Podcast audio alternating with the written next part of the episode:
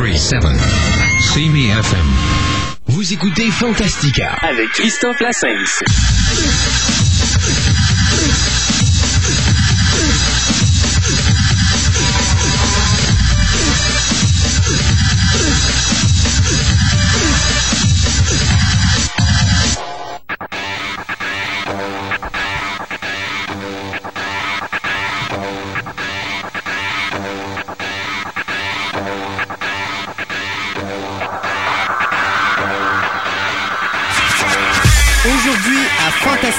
Nous aurons le retour de Eric et de sa chronique, euh, sa chronique pardon, Nostalgie. Nous accueillerons deux des membres de l'équipe de tournage du Pourchassé et notre table ronde hebdomadaire. Tout ça et bien autre chose après la pause.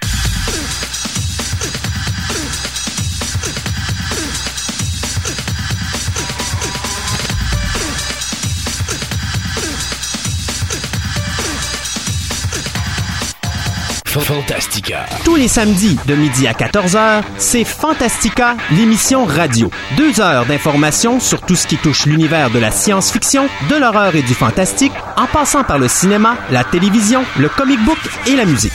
Pour tous les amateurs et ceux qui désirent s'instruire et se tenir au courant sur ces univers passionnants, c'est un rendez-vous à ne pas manquer, samedi de midi à 14h.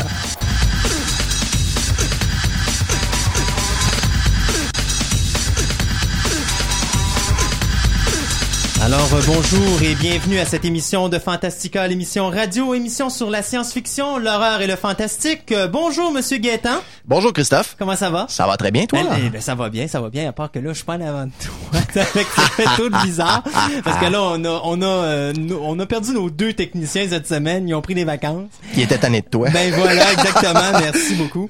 Et euh, ben de toute façon, ça donne bien parce que ça laisse une petite place pour euh, notre euh, notre invité mystère, notre euh, le retour de l'enfant prodige, que dis-je? On dit prodigue. Ah, prodigue. Ah, ben, prodige prodigue. du calme, du calme. Alors bien sûr, vous avez cru reconnaître la voix de Monsieur Éric Daigneault. Bonjour Monsieur Éric. Bonjour, Monsieur Christophe. Comment ça va? Ça va bien, ça va très bien. Je suis tout à fait heureux d'être de retour. Oui, dans les nouveaux studios. Absolument magnifique, un beau verre. Oui, ah, j'aimerais que les- tout le monde, tous les, les téléspectateurs, non pas des téléspectateurs, les radiospectateurs, comment on Ben, appelle ça? je- les, les auditeurs Le monde, les auditeurs, voilà, j'aimerais ça que tout le monde soit avec nous ici et euh, oui, puissent admirer la belle vue qu'on a sur l'extérieur, le fait qu'il fait beau dehors. oui. Et le fait que tu vas nous revenir, euh, tu vas venir nous parler aujourd'hui de... On va parler de Batman aujourd'hui. Ah. Je trouvais qu'il faisait soleil. Je me suis dit, ah, quelle belle journée pour parler du, de l'homme sombre. Oui. Surtout que probablement que aussi tu vas peut-être nous glisser un petit quelque chose sur Batman Begins. Ben euh. oui, ben oui, euh, il y a des, des bonnes raisons d'en parler. D'abord, euh, il y a tous les, les films de Tim Burton qui sont en train de ressortir euh, les uns après les autres, à notre grand plaisir. Mm. Alors je me suis dit, tiens, en prévision de la sortie du film en 2005 de Batman Begins, qui a changé de titre pour la xème fois, mais Mhm. cette fois-ci, je crois que c'est le bon? Oui, oui, c'est le bon. Euh, pourquoi ne pas faire une petite rétrospective des bons côtés et des horribles côtés de ce qui fut fait? Ben, c'est merveilleux, c'est merveilleux. Puis encore une fois, cette semaine, on a encore plein de nouvelles, moi et Gaétan. Et puis, on a deux invités surprises qu'on va voir. Ben, enfin, ils sont pas tellement vraiment surprises. On les a annoncés la semaine dernière, donc euh, ils sont avec nous cette semaine. Mais en réalité, la surprise, c'est qu'on devait en avoir juste un. Puis là, ben, faut croire qu'il avait tellement peur de nous autres qu'il a décidé d'amener... euh, le, le réalisateur, caméraman, assistant monteur, enfin, il a amené toute l'équipe avec lui dans une personne. Ben oui, il faut le voir. En plus, il fait 7 pieds 3. Alors bien sûr, on a avec nous aujourd'hui euh, Pierre Bourbonnais et Sébastien Côté pour le film Le Pourchassé, euh, un petit fan movie qui a été fait. Ben, on peut pas vraiment parler d'un fan movie, mais c'est un film euh, amateur, euh, fantastique, médiéval. Donc euh, on va vous en parler après les nouvelles. Et avant justement d'aller aux nouvelles, ben on va faire quelque chose de vraiment spécial dans l'émission aujourd'hui.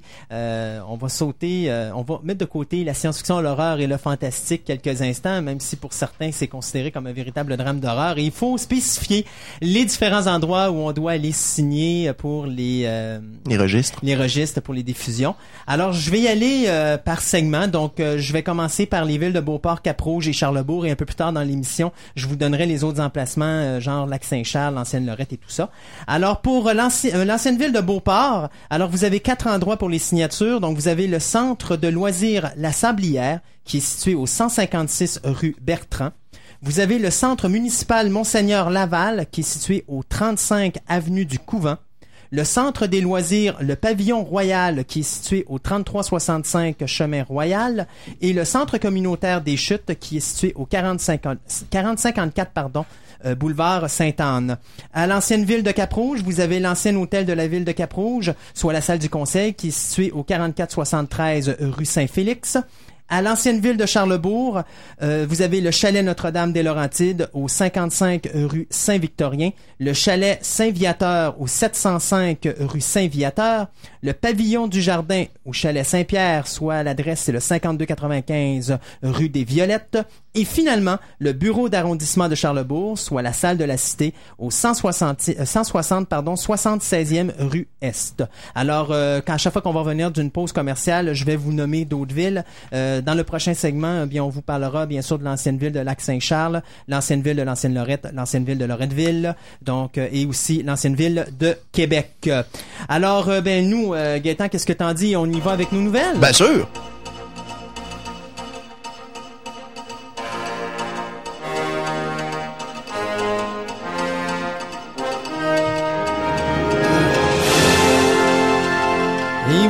Nouvelles de Fantastica. Euh, on va faire quelque chose de nouveau cette semaine. On va splitter ça en deux ou séparer les nouvelles en deux. Aïe aïe. Oui, ça va faire mal, hein. Et on va mettre des petites pauses commerciales entre les deux. De, de faire un petit peu plus euh, émission professionnelle. Ah, ça fait Euh, jet set. ben voilà, euh, c'est exactement ça. Alors, euh, bien, je vais, je vais débuter euh, avec. Mon Dieu, attendez un instant, je regarde ça. Mais pourquoi pas parler de Van Helsing? Euh, Van ça. c'est ça, euh, Van Helsing que j'ai eu la chance euh, d'aller voir cette semaine. Dans le cas de ma blonde, c'était la malchance d'aller voir ça cette semaine. Dans le cas des deux, ben, c'est une moyenne chance ou malchance, dépendant comment qu'on peut le voir. Euh, Van Helsing qui présentement est en train de faire un topo au box-office incroyable aussi bien en profiter parce que j'ai comme l'impression que cette semaine, en tout cas, j'ai hâte de voir, mais si mes prédictions vont être bonnes, mais moi, j'ai prédit que le box-office, il va planter d'au moins 70% en fin de semaine prochaine. À cause de Shrek? Euh, non, Shrek, qui commence cette en fin, ben oui. C'est euh, la fin de semaine prochaine. C'est en fin de semaine prochaine, mais moi, je parle déjà de là. Euh, j'ai comme l'impression qu'en fin de semaine, il fera pas les chiffres qu'il a fait euh, la fin de semaine dernière. Je pense que ça a été un gros boom au départ, mais je pense que c'est peut-être un boom qui va faire, euh, qui va s'essouffler assez rapidement. Euh, ou encore, ben, les gens aiment beaucoup les gros Bon, il va peut-être, il euh, va peut-être rester sur la vague jusqu'à la sortie de, du film de Roland Emmerich, là. Ouais, ouais, au moins Shrek, parce Un que jeu de mots, ça? Alors, ben Van Helsing, pendant sa fin de semaine, euh, sa première fin de semaine, il a fait 51 millions au box. euh, 51 millions, attendez, je vais vous donner exactement le montant exact. Il a fait 51 millions 748 000 et 40 dollars. On peut pas être plus précis que ça, n'est-ce pas? C'est toi le 40 dollars, hein, à vous. Alors, euh, Van Helsing qui était numéro un au box-office, d'ailleurs pas de compétition, le film qu'il suivait après c'était 13 Going to 30 qui avait juste 5 millions euh, 800 000. Hi. Donc pour dire qu'il y avait vraiment pas de compétition la semaine dernière. Mais au box-office mondial, il a ramassé pour sa première fin de semaine 106,9 millions. Savez-vous comment il a coûté le film? 160 millions de bidous. C'est quand même un gros montant d'argent, là, je trouve, moi, pour un film du genre de Van Helsing. Euh, une chance que l'argent n'a pas été sur les effets spéciaux parce que j'aurais braillé, c'était vraiment pas extraordinaire au niveau des effets visuels. Mais par exemple, les setups, le look, euh, il était là quand même dans ce film-là. Donc, on voit où est-ce que l'argent a été mis. Mais euh, je pense que Stephen Sommers était bien heureux d'avoir ramassé 106 millions au niveau mondial. Il y a besoin parce que 160 millions, il est encore à court pour, euh, pour rembourser le budget. Ben, il a ramassé un tiers de son de son budget là, Ouais. présentement. Donc, euh, et d'ailleurs, la, la table ronde de fin d'émission, ben, on va la faire là-dessus. S'il y a des gens qui ont été voir Van Helsing puis qui veulent nous en parler, bien vous le ferez. Nous, on fera une petite table ronde puis on on s'amusera à parler au pire des, des œuvres de Monsieur euh, Summers, soit les deux momies et puis peut-être Van Helsing pour ceux. Toi, as-tu été le voir, Gaëtan, ou non, t'as passé outre? Puis euh, je pense que euh, Eric n'a pas eu le temps non plus de... de... Je boycotte tout ce qui s'appelle euh, Hugh Jackman sans griffe. Ben, c'est parce que vois-tu, euh, il y, a, il y a une petite anecdote, mais il y a une petite anecdote sur euh, Van Helsing, hein, le début du film, euh, Hugh Jackman, Hugh Jackman, pardon, se tape, euh, se tape le personnage de Dr. Jekyll et Mr. Hyde, et Mr. Hyde est vraiment ressemble énormément au, voyons, au Hyde qu'il y avait dans The League of Extraordinary Gentlemen. À l'exception que, bien sûr, notre Hyde a une, deux petites pointes dans ses cheveux et un large cigare qui nous fait penser à Logan. à Wolverine. Donc, euh, tu pourrais aller le voir. Il est là, Wolverine. C'est pas Wolverine, mais il ressemble pas mal. Tant qu'à ça, on va me retaper Mystery Man avec, euh, Avec Mr. Furious, là. Ouais. Alors, euh, bien sûr, ben, Van Helsing qui euh, a ramassé donc plus de 53 millions au box-office dans 41 pays. Euh, dans lequel il est sorti simultanément. Donc, on peut déjà parler d'un gros succès. Maintenant, il reste à faire le reste de son chemin. Donc, euh, au box-office américain, il lui reste, il a fait le tiers du chemin. Il en reste encore un autre, euh, Mais un autre deux tiers à accomplir. Reste à voir s'il va le faire. Mais d'après moi, euh, il reste deux semaines pour entrer dans son argent parce qu'après ça, quand le box-office va commencer avec Emmerich, ben, regarde, Ouais, c'est simple. Attention, là, c'est, attention, Shrek. là. D'abord, c'est Ouais, Shrek. Shrek. Après ça, la semaine après, c'est euh, The Day After Tomorrow. Uh-huh. Mais il faut pas oublier que la semaine après, c'est Harry Potter. Oh!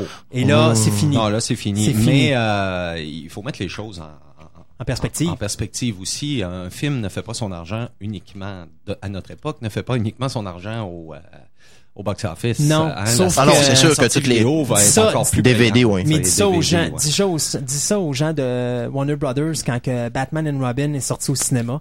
Le film a coûté 100 millions, je crois, il en a ramassé 107 euh, au box-office américain et c'était un flop commercial pour Warner Brothers.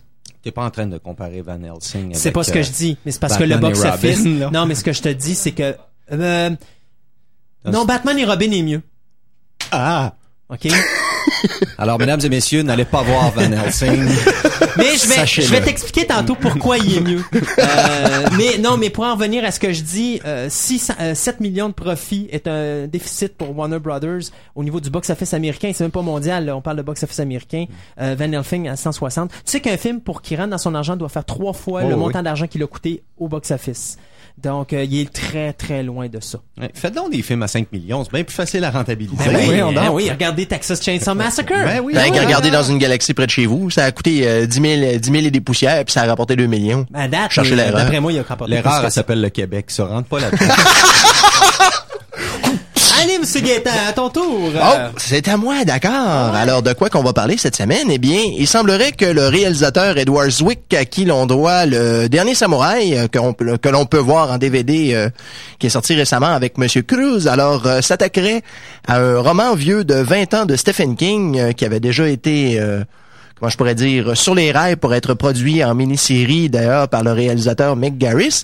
Et maintenant, on a dit, non, on laisse tomber la mini-série, on retourne, on va faire un long métrage avec ça.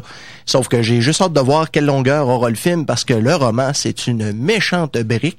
Ouais, mais là, euh, ils se sont plantés avec Dreamcatcher en confiant ça. C'était Lawrence Kasdan, je pense. Mhm. C'était pas une bonne idée. Edward Zwick qui fait Mhm. des fresques historiques. Ouais. Ça va être beau. Bon, en tout cas, à tout le moins, euh, peut-être que les acteurs seront bien, euh, seront bien dirigés, mais pour ce qui est du reste, euh, on peut se poser des Ben, ce questions. qu'il faut dire quand même, c'est que Spielberg va être impliqué directement sur ce projet-là, ce qui n'était pas le cas avec euh, Dreamcatcher. Ouais, ouais, mais Spielberg, il était impliqué directement dans le dernier Jurassic Park, puis ça n'a pas changé grand-chose. Ben, c'était pas si pire que ça quand on considère les, les, les, les, les séries de films qu'on a pu voir récemment et puis voir les suites aller et se dire, oh mon Dieu Seigneur, qu'est-ce que c'est que c'est ça, n'est-ce pas? Euh, faut croire quand même que Jurassic Park, oui, il y avait des faiblesses, mais il y avait quand même des atouts. Euh, c'était pas, euh, c'était pas de la cochonnerie de A à Z. Ouais, c'est sûr, mais je veux dire, je veux juste dire que Spielberg, il est pas riche pour rien. Ouais, c'est c'est mettre sûr. son nom à la bonne place. C'est sûr. C'est sûr. On parlera pas de Lucas dans les années 80. pauvre Ouais, hein. Ouais, mais Lucas s'est couru après, ouais. Donc, euh, Ben, en tout cas, je vais, je vais terminer ma nouvelle. oui, Alors, c'est ça. On parlait justement de Steven Spielberg et on parle aussi de Kathleen Kennedy et de Frank Marshall, ces, ces sbires de longue date. Alors, Talisman raconte l'histoire d'un petit garçon de 12 ans partant à la recherche d'un talisman qui pourrait sauver sa mère mourante. Alors, euh, qu'est-ce que ça va donner sur grand écran? Hmm. La question se pose. D'ailleurs, on n'a toujours pas de date de sortie, mais remarque, euh, on est encore à une, une étape plutôt embryonnaire. Alors, euh, D'ailleurs, il faut se dire aussi que c'est pas le premier réalisateur à faire le projet cinéma du Talisman. T'as aussi, euh, ben, c'était Vadim euh, Ah Perelman que- le- qui nous avait donné House of Sand and Fog justement avec euh, Ben Kingsley, Ben et Kingsley, Jennifer Connelly. ah, ah. Donc, c'est lui qui avait le projet, mais finalement, il a décidé de quitter pour des, des différences de artistiques. euh, c'est une, phrase clé à Hollywood quand On un sait réalisateur qui, qui est au scénario? de- Oui, de le réalisateur, c'est euh, Eran Kruger, celui qui a écrit Pas le le scénario de The le Ring. scénariste. Le Ah, scénariste, c'est celui qui a écrit le scénario de The Ring qui va faire le scénario de The Bon, ben, c'est déjà mieux que Dreamcatcher. Effectivement. Euh, D'ailleurs, euh, il paraît, Gaëtan, que t'as fait euh, toute une joie à ma blonde cette semaine parce que t'as osé voir Minority Report. On peut pas Eh t'écœurer oui. avec ça. Eh oui. Bon, c'est pas grave, il reste encore Bruce Willis. Ah. Euh, non, je me suis tapé Minority Report. Euh, regarde, la réalisation, c'est du Spielberg. Là. Euh, J'ai réussi pour une fois à faire euh, abstraction du phénomène Tom Cruise. Demandez-moi pas comment. Moi, à tous les fois je le vois, c'est quasiment... Je Mais sors je- mon petit sac blanc. Là. Mais je te l'avais dit qu'avec un bon réalisateur en arrière, il est capable d'être intéressant. Ah ouais, mais regarde, même William Shatner, t'es capable de bien le, de, de ben le, le diriger si tu y fais reprendre la scène 25 000 fois. Fait que, Puriste. puisqu'il le faut. Bon, avant que tout ça, on- ça, ça monte au cou, cette chose-là, on va sauter à Dark Watch. Euh, ceux qui aiment euh, James Wong et Glenn Morgan, et ça c'est pour toi, mon cher ami Eric, tout comme pour moi, on a tellement savouré Final Destination et puis Willard. Euh, D'ailleurs, si t'as dû voir le DVD de Willard? C'en est triste de voir les making-of à la fin lorsque tu vois ce pauvre, euh, ce pauvre Morgan est Ouais, tout, complètement... tout, tout découragé. Parce qu'il a euh, juste ramassé 6 millions au box-office Ouais. sur un film qui aurait dû en avoir plus que ça parce que c'est vraiment un petit bijou. Ben là, ils vont s'attaquer à un western science-fiction. Oh! Ouais, ouais, ouais, ouais, Qu'est-ce ouais. qu'ils font? Ils nous refont euh, les mystères de... Non, pas les mystères de Non, non, non. ça? Le film s'appelle Dark Watch et il est basé sur un jeu vidéo euh, qui est euh, présentement en développement puis qui devrait sortir en 2005 sur PlayStation et Xbox. Donc euh, l'histoire, euh, c'est euh, mon Dieu Seigneur, attends une seconde. C'est un cowboy du nom de Jericho Cross euh, qui est recruté par une organisation secrète, bien sûr, pour combattre les forces du mal. Bien sûr, une, il doit combattre une horde de vampires euh, puis autres créatures maléfiques et peut-être quelques petits extraterrestres à travers. Enfin, ça risque d'être vraiment intéressant. C'est très original. Bien sûr, mais ça c'est. Vampires, mais à l'époque des cowboys. Wouhou! Mais d'ailleurs, c'est pas le seul projet. Hein. Il y a Cowboy, il y a, le- il y a un, un- un comic book qui s'appelle Cowboy vs Aliens. Euh, Et puis, ils sont, ouais, c'est ça. euh, Je me pense que What? c'est sur DC Comics, si je me trompe pas. Et euh, le projet est allé sur les planches du cinéma quand ils ont su que Dark Watch s'en venait. Donc, on va bien sûr avoir la mode euh, cowboy extraterrestre ou cowboy science-fiction qui va s'en venir. Alors, dans le cas de Dark Watch, moi, j'ai bien hâte. Bien sûr, il n'y a pas de projet vu que le jeu sort en 2005. Il faut prévoir que le film devrait sortir dans cette période-là également. Bon, ben, ça va être la, la, la, la- ça va être la fin ou la continuité parce que ça me semble dangereux, moi, comme projet. Mais de toute façon, regarde, je pense que Morgan et Wong ils ont mis comme un point final à la télévision après leur guerre avec Fox. Euh, donc je pense que puis après ça ils ont eu une autre guerre aussi. Non c'est pas Fox l'autre, euh, The Other, c'était qui qui produisait? C'était-tu WB Maudite bonne question, j'ai même pas écouté cette série-là. T'as pas vu que- The Others? Ah, Euh, quelle belle série. Euh, donc, en réalité, ils sont en guerre avec quasiment tous les postes de télévision. Donc, euh, là, ils sont au cinéma. Puis j'ai comme l'impression qu'à un moment donné... Euh... Hey, on va les engager pour notre émission de radio de la semaine prochaine. Hey, hey, hey, hey, hey, ça serait le fun. Donc, euh, projet qui s'en vient euh, l'an prochain. Mais c'est le fun de revoir Morgan et Wong euh, sur la planche de travail. Pour ceux qui n'ont pas vu Final Destination puis qui n'ont pas vu, bien sûr, Willard, ben facile pour vous de savoir qui ils sont. C'est eux qui ont fait la deuxième saison de Millennium. C'est probablement la meilleure d'ailleurs. Space Above. Space, Space. Above and Beyond et bien sûr qui ont fait les premières saisons de The X-Files avec monsieur euh, Chris Carter. Chris Carter. D'ailleurs, quand ils sont partis, ben ça s'est ça l'a paru dans X-Files parce qu'on a senti la série commencer à faire boum boum boum boum. Mais les, je pense qu'il était là pour les trois premières saisons de The X-Files. Il Ouais, ben, il était de plus oui. en plus impliqué. Plus ça allait, plus Oh oui, et puis euh, on regardait les, premiers épisodes, ils étaient assez rochantes, merci. Euh, D'ailleurs, il y avait ce fameux épisode, euh, je me rappelle plus c'est quoi le titre. C'est la famille là qui euh, euh, qui la, reste fa- dans la famille incestueuse. Ouais, c'est là, ça. Avec la mère p- p- pognée sur une planche à roues. Ouais, ouais, euh, ouais, cachée oui. ouais, du je me. Quel rappelle de ça, débile et c'était fait par eux autres ça, c'était remarquable comme ça, épisode. ça a lancé une, une complètement nouvelle façon d'approcher le film euh, de ce type-là. euh, quand on pense à Wrong Turn, qui a un petit côté... euh, Ouais. ouais, petit On les aime beaucoup, ces deux-là. Ah oui, définitivement. C'est quasiment dommage qu'il ait pas fait comme Joss Whedon va faire avec euh, Firefly, qu'il ait pas porté Space Above en, en- sur grand écran. Hi, Tente-moi pas, s'il te plaît, ok? On va trouver le financement, on va leur proposer. Hi. Ta réponse, ta réponse dans le titre, hein. It's a space above. Ah, ah, mettons. Alors, euh, est-ce que tu avais terminé avec ta Oui, nouvelle? moi j'ai Oui. fini avec la mienne. Alors, euh, je- j'entamerai donc la, la mienne. Et en tant qu'à parler de projet, on va parler d'un projet, euh, d'un autre projet euh, qui vient de voir le jour, si on peut dire. Euh, on parle maintenant d'une suite à Hellboy qui vient à peine de sortir des salles et qu'on va avoir sur, sur DVD à la fin juillet. Alors, euh, c'est ça. Le, réalisateur Guillermo del Toro a décidé qu'il serait de la partie pour euh, réaliser euh, Hellboy 2. On parle aussi euh, de Mike Mignola impliqué aussi dans le dans le procédé. On n'est pas sûr si Ron Perlman va faire partie de la distribution, mais c'est sûr que si tu ligne les billets, ben souvent il va probablement dire oui. De toute façon, je pense qu'ils étaient déjà chauds à l'idée quand ils sont allés le voir. Euh, les deux avaient juste une personne en tête pour jouer le rôle, puis Ah oui. c'était Perlman. Ron Perlman. Puis il se prête très bien à ce genre de rôle-là, puis il fait Ben, la job. Il y a le visage. C'est ça. il fait- tu sais, je veux dire, il y a la que- voix, il y a le, Ouais. toutes le, Ah, toutes c'est un les. excellent comédien Oh, aussi. ouais. Il est capable de faire n'importe quoi. Mhm. On l'a vu dans les Looney Tunes, d'ailleurs. Ah! Vu le petit Oui, c'est vrai. fait, il finit en Ben squelette. oui, euh, il ça. passe. ça. D'ailleurs, je l'aimais bien aussi dans, dans Alien Resurrection. ah bah oui, c'est merveilleux. Ah oui. Dans son Dans, espèce de rôle euh, macho. Ah non, mais faut, faut, tant La Cité des Enfants la Perdus. Cité des Enfants Ben perdus. oui, ah, aussi. ce qui fait le, ouais, ouais, ouais, ouais. Ouais, ouais, ouais. Alors, euh, Et grosso pourtant, modo, Hellboy, Hellboy qui a pas même pas fait son box-office encore, je pense qu'il a ramassé à date, si je me on trompe parle de pas, 59 millions ici. Euh, là, euh, je sais pas si c'est, c'est-tu juste américain ou c'est global, ça? Euh, c'est américain, ça. OK. Parce que c'est ça, il est pas sorti, euh, il est pas sorti en France d'après ce qui était marqué ici. il Ben dit. non, c'est ça, il est pas parti, il est pas sorti partout encore. Ah, c'est ça, il parle du 11 août. Ça veut dire il va sortir en France après qu'il soit sorti en DVD ici. Oui. Ouh.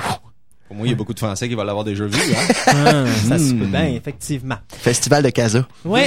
ben nous, on va s'arrêter juste euh, le temps d'une petite pause, euh, ben deux petites pauses commerciales, et puis après ça, on vous revient euh, avec encore une fois les euh, emplacements pour les signatures des registres. Donc, euh, je vais vous parler de l'ancienne ville de- du lac Saint-Charles, de l'ancienne Lorette et de Loretteville Yes. et l'ancienne ville de Québec. Euh, ben, de toute façon, c'est notre petite façon de dire Ouais, que de- les diffusions euh, ou la- les signatures de registres, c'est comme un véritable drame d'horreur à Québec qu'il faut C'est vivre. ça, j'allais dire. T'allais-tu la placer, celle-là? Vous êtes dans une émission qui traite d'horreur, de fantastique et de science-fiction. Voici des nouvelles sur les diffusions. Oui, exactement.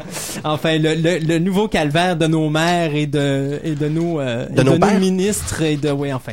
Alors, on s'arrête quelques instants pour une deux petites pauses commerciales et on vous revient tout de suite après. Alors, de retour à Fantastica, l'émission radio. Euh, c'est pareil que j'ai pas l'habitude avec la technique. C'est quoi, c'est, c'est les nouvelles, les nouvelles médiévales? Les nouvelles médiévales, non, ben on n'est pas rendu là encore, là, mais euh, enfin, enfin, enfin. C'est ça, riez de moi pendant que vous pouvez en profiter. Euh, donc, euh, de quoi est-ce qu'on va parler? De quoi est-ce qu'on va parler? De quoi? Hey, qu'est-ce que tu dirais si on parlait de The Mensquito? Ah, God. Mais avant de parler de The Mensquito, j'ai promis au monde que j'allais parler des endroits où aller signer pour les diffusions.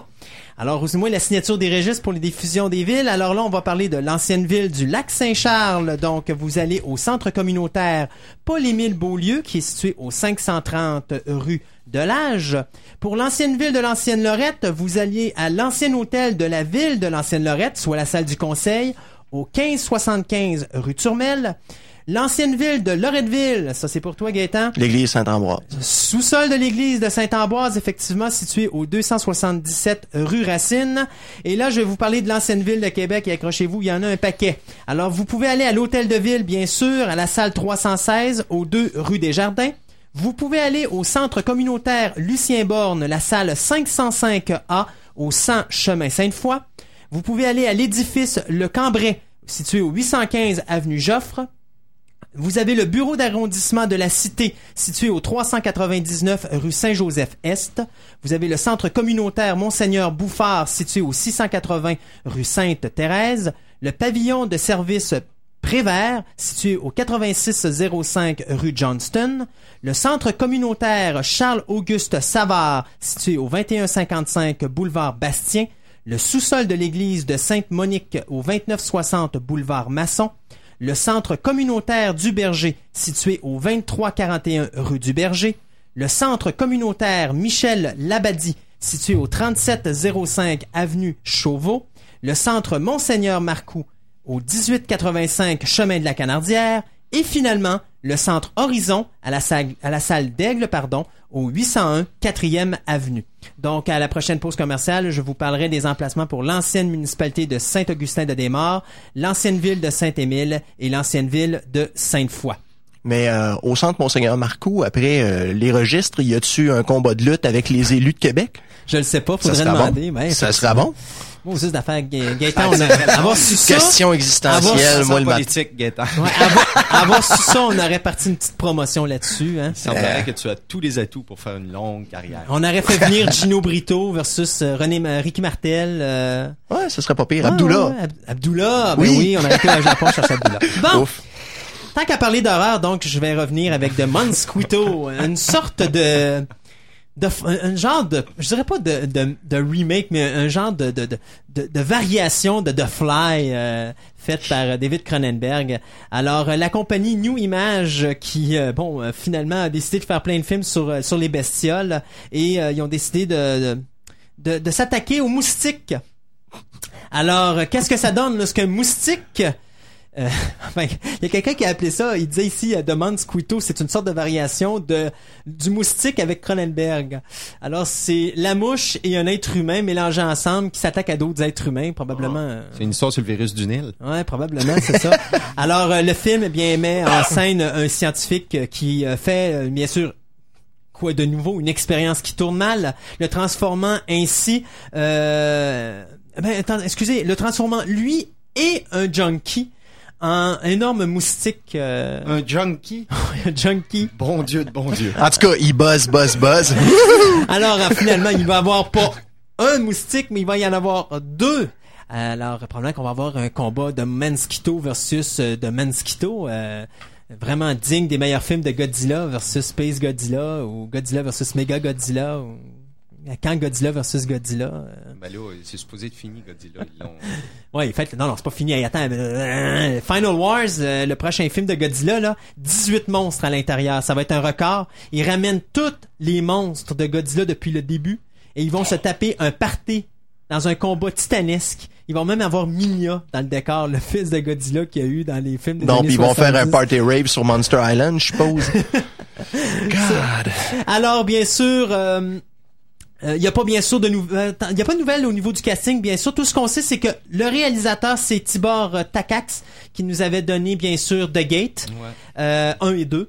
Euh, il nous avait donné aussi Rats. Et euh, il y a quand même un acteur qui a été...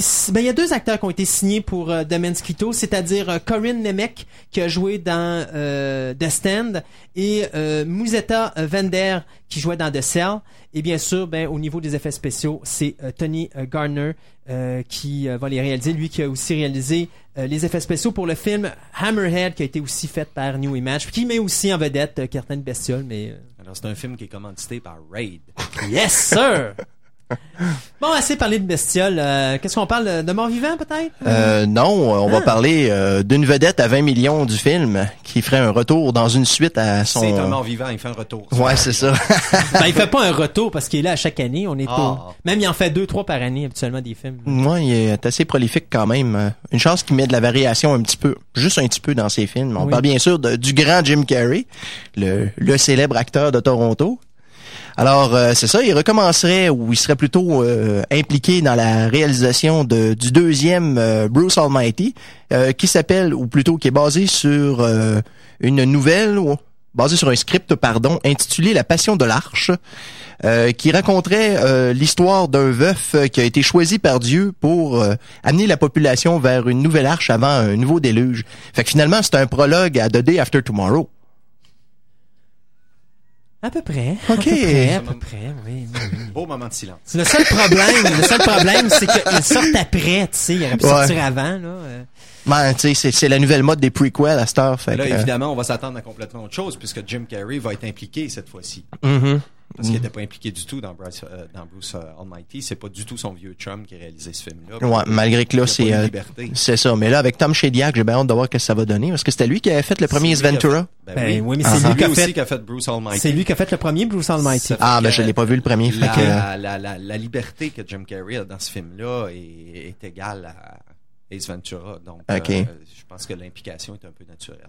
Alors, attendons-nous à un, un- musée de grimaces. Appelons les choses comme elles sont. Ouais. Euh, ben moi euh, de mon côté je vais y aller avec euh, une petite nouvelle vraiment euh, bizarroïde. Ça s'appelle The Nature of Enchantment et je vais vous parler d'un drame euh, psychologique. Hein, qu'est-ce que c'est ça? Ben, c'est parce que, voyez-vous, la réalisatrice productrice Penny Marshall, qui nous a donné Big, euh, League of Their Own, euh, mon Dieu, euh, quel autre film? Elle a fait Awakening aussi, en tout cas, elle a fait des beaux films. Ben, elle a décidé de mélanger le drame psychologique avec le drame fantastique. Ah, ben là, ça touche un peu plus nos gars. Elle fait qu'elle est allée chercher nul autre que Danny DeVito, euh, Michael King, Kristen Con- Scott Thomas, euh, pour justement jouer dans ce film-là qui va être réalisé. Euh, attendez un instant, si je me trompe pas, je pense que c'est soit Mike Newells ou Penny Marshall. Ils n'ont pas encore décidé lequel des deux qu'ils allaient mettre ensemble parce que c'est bien fun. Hein? C'est deux producteurs, mais c'est aussi deux réalisateurs. Ouais, c'est pas des très très grands réalisateurs, par exemple. Ben, c'est des bons réalisateurs. Techniquement. Oui, puis je trouve qu'au niveau cinématographique, quand ils font un film, c'est quand même un film que tu peux aller voir en ayant une certaine garantie d'avoir une certaine qualité. Penny Marshall, c'est-tu la femme ou la fille? C'est ou, la euh, sœur de Gary? Marshall. OK. C'est à titre. Mais euh, tu sais, regarde, regarde la différence entre les deux. Gary Marshall fait pas des films profonds. Penny Marshall en fait beaucoup plus. Ouais, ouais, c'est sûr. Euh, puis moi, Penny Marshall, j'avoue que je l'adore. C'est, si je me trompe pas, c'est euh, c'est Laverne? Bon, en tout cas, c'est une des deux. là, C'est mais, Laverne, euh, je pense, dans Laverne and Shirley. Euh, ou c'est Shirley. ouais. Mais il me semble que c'est Laverne. Ça va, en tout cas. Mais tout ça pour dire que l'histoire, ben, c'est ça. C'est une petite fille qui... Euh, attendez, ça c'est une petite fille ou un petit garçon? Attendez, je veux pas me tromper, là. Faut que je lise la nouvelle bien attentivement. Non, c'est ça. C'est un petit garçon qui, euh, justement... Il rencontre un psychologue qui est joué bien sûr par Michael Caine et lui, il voit Bien sûr. il voit la société, mais il la voit différemment des gens. C'est-à-dire que pour lui, il voit des gnomes, des orques, puis des, des sorcières. Donc, si, mettons, il voit des ordinateurs, ben pour lui, les ordinateurs, c'est des gnomes. hmm. Puis s'il voit, mettons, des buildings, mais pour lui, des buildings, c'est des géants. Puis des choses comme ça. Donc, Ouais, ça fait très euh, Terry Gilliam comme façon d'approcher les ou choses. Denis hein. DeVito, parce que DeVito euh, aussi, là-dedans, il y a toujours cette ambiance-là, cette façon d'aller tourner un petit peu l'humour noir, mais en transformant des, justement des, des, des choses Ouais, comme Il y a ça. des, des, des- ouais, ben, dans toutes les nouvelles que vous avez amenées, c'est peut-être celle-là la plus intéressante. Ouais, ouais, ouais. Ben, je me disais bien que ça pourrait t'intéresser. Euh, donc, euh, bien sûr, le, ça va être bien sûr du travail avec ce psychiatre-là, d'essayer de ramener cet enfant-là avec une vue un peu plus normale du monde. Maintenant, est-ce que c'est lui qui va réussir ou est-ce que c'est le petit garçon qui va réussir à le faire virer de bord? Ah, on va voir ça ensemble, mais c'est un film qu'il faut s'attendre à voir en salle euh, pas avant euh, 2005-2006. Petite anecdote cependant concernant The Nature of Enchantment, et c'est la raison pourquoi j'en parle. D'abord, c'est un film qui a un budget de 18,5 millions de dollars et qui va être tourné en septembre à Montréal. Donc, on va avoir Danny T'es sûr DeVito. de ça? Oui. Parce que selon les dernières nouvelles que j'avais, il n'y avait aucun film américain en production. Ben moi, en tout cas, Québec, de c'est juste, euh, 18.5 pour million 2004. films shooting in September in Montreal. Ben là, ça serait un des Tom. Cruise, c'est, euh, Tom Cruise était pas à veille ou... Euh, Presque tout est tombé. On rentrera pas là-dedans comme nouvelle, là, mais ça, ça brasse. Il y a beaucoup de pression actuellement. C'est à cause des crédits d'impôt. Ouais, voyez-vous. ouais. Ah, avec toute la, toute la magouille qu'il y a eu cette Il y a eu un Il y a semaine. un gouvernement euh, qui, au lieu... Bon, en tout cas, il faudrait que les crédits d'impôt bougent d'à peu près 7% puis à la place de ça, ils ont diminué, ce qui est complètement absurde. Donc, toutes les infrastructures de cinéma qui ont été bâties au Québec, remarquez que moi, je l'avais dit, euh, que c'est construit finalement sur un biscuit Ritz, Ouais. tout ça. Euh, C'est pour en- un amuse-gueule. Que C'est se passera-t-il? Ouais, pour en revenir à The Nature of Enchantment, je, je m'excuse, tantôt je me suis trompé. C'est bien sûr Penny Marshall et Mike Newells qui vont produire. Le réalisateur sera Nick Brand, euh, qui est un réalisateur de musique vidéo. Donc ça va être son premier film. Et le scénario est écrit par Stephen euh, Volk, que malheureusement je ne connais pas. Donc, euh, The Nature of Enchantment à Montréal, c'est-à-dire on va avoir Danny DeVito, on va avoir Michael Caine, on va avoir Penny Marshall, on va avoir Mike Newell, tout ce beau monde-là à Montréal en septembre, ce serait intéressant. Et Ginette Renault? Ben, déjà à Montréal. Ah, OK. À vous, mon cher ami. Ah, ben là, on va parler de mon vivant, là. ben, il le fallait bien. Ben oui.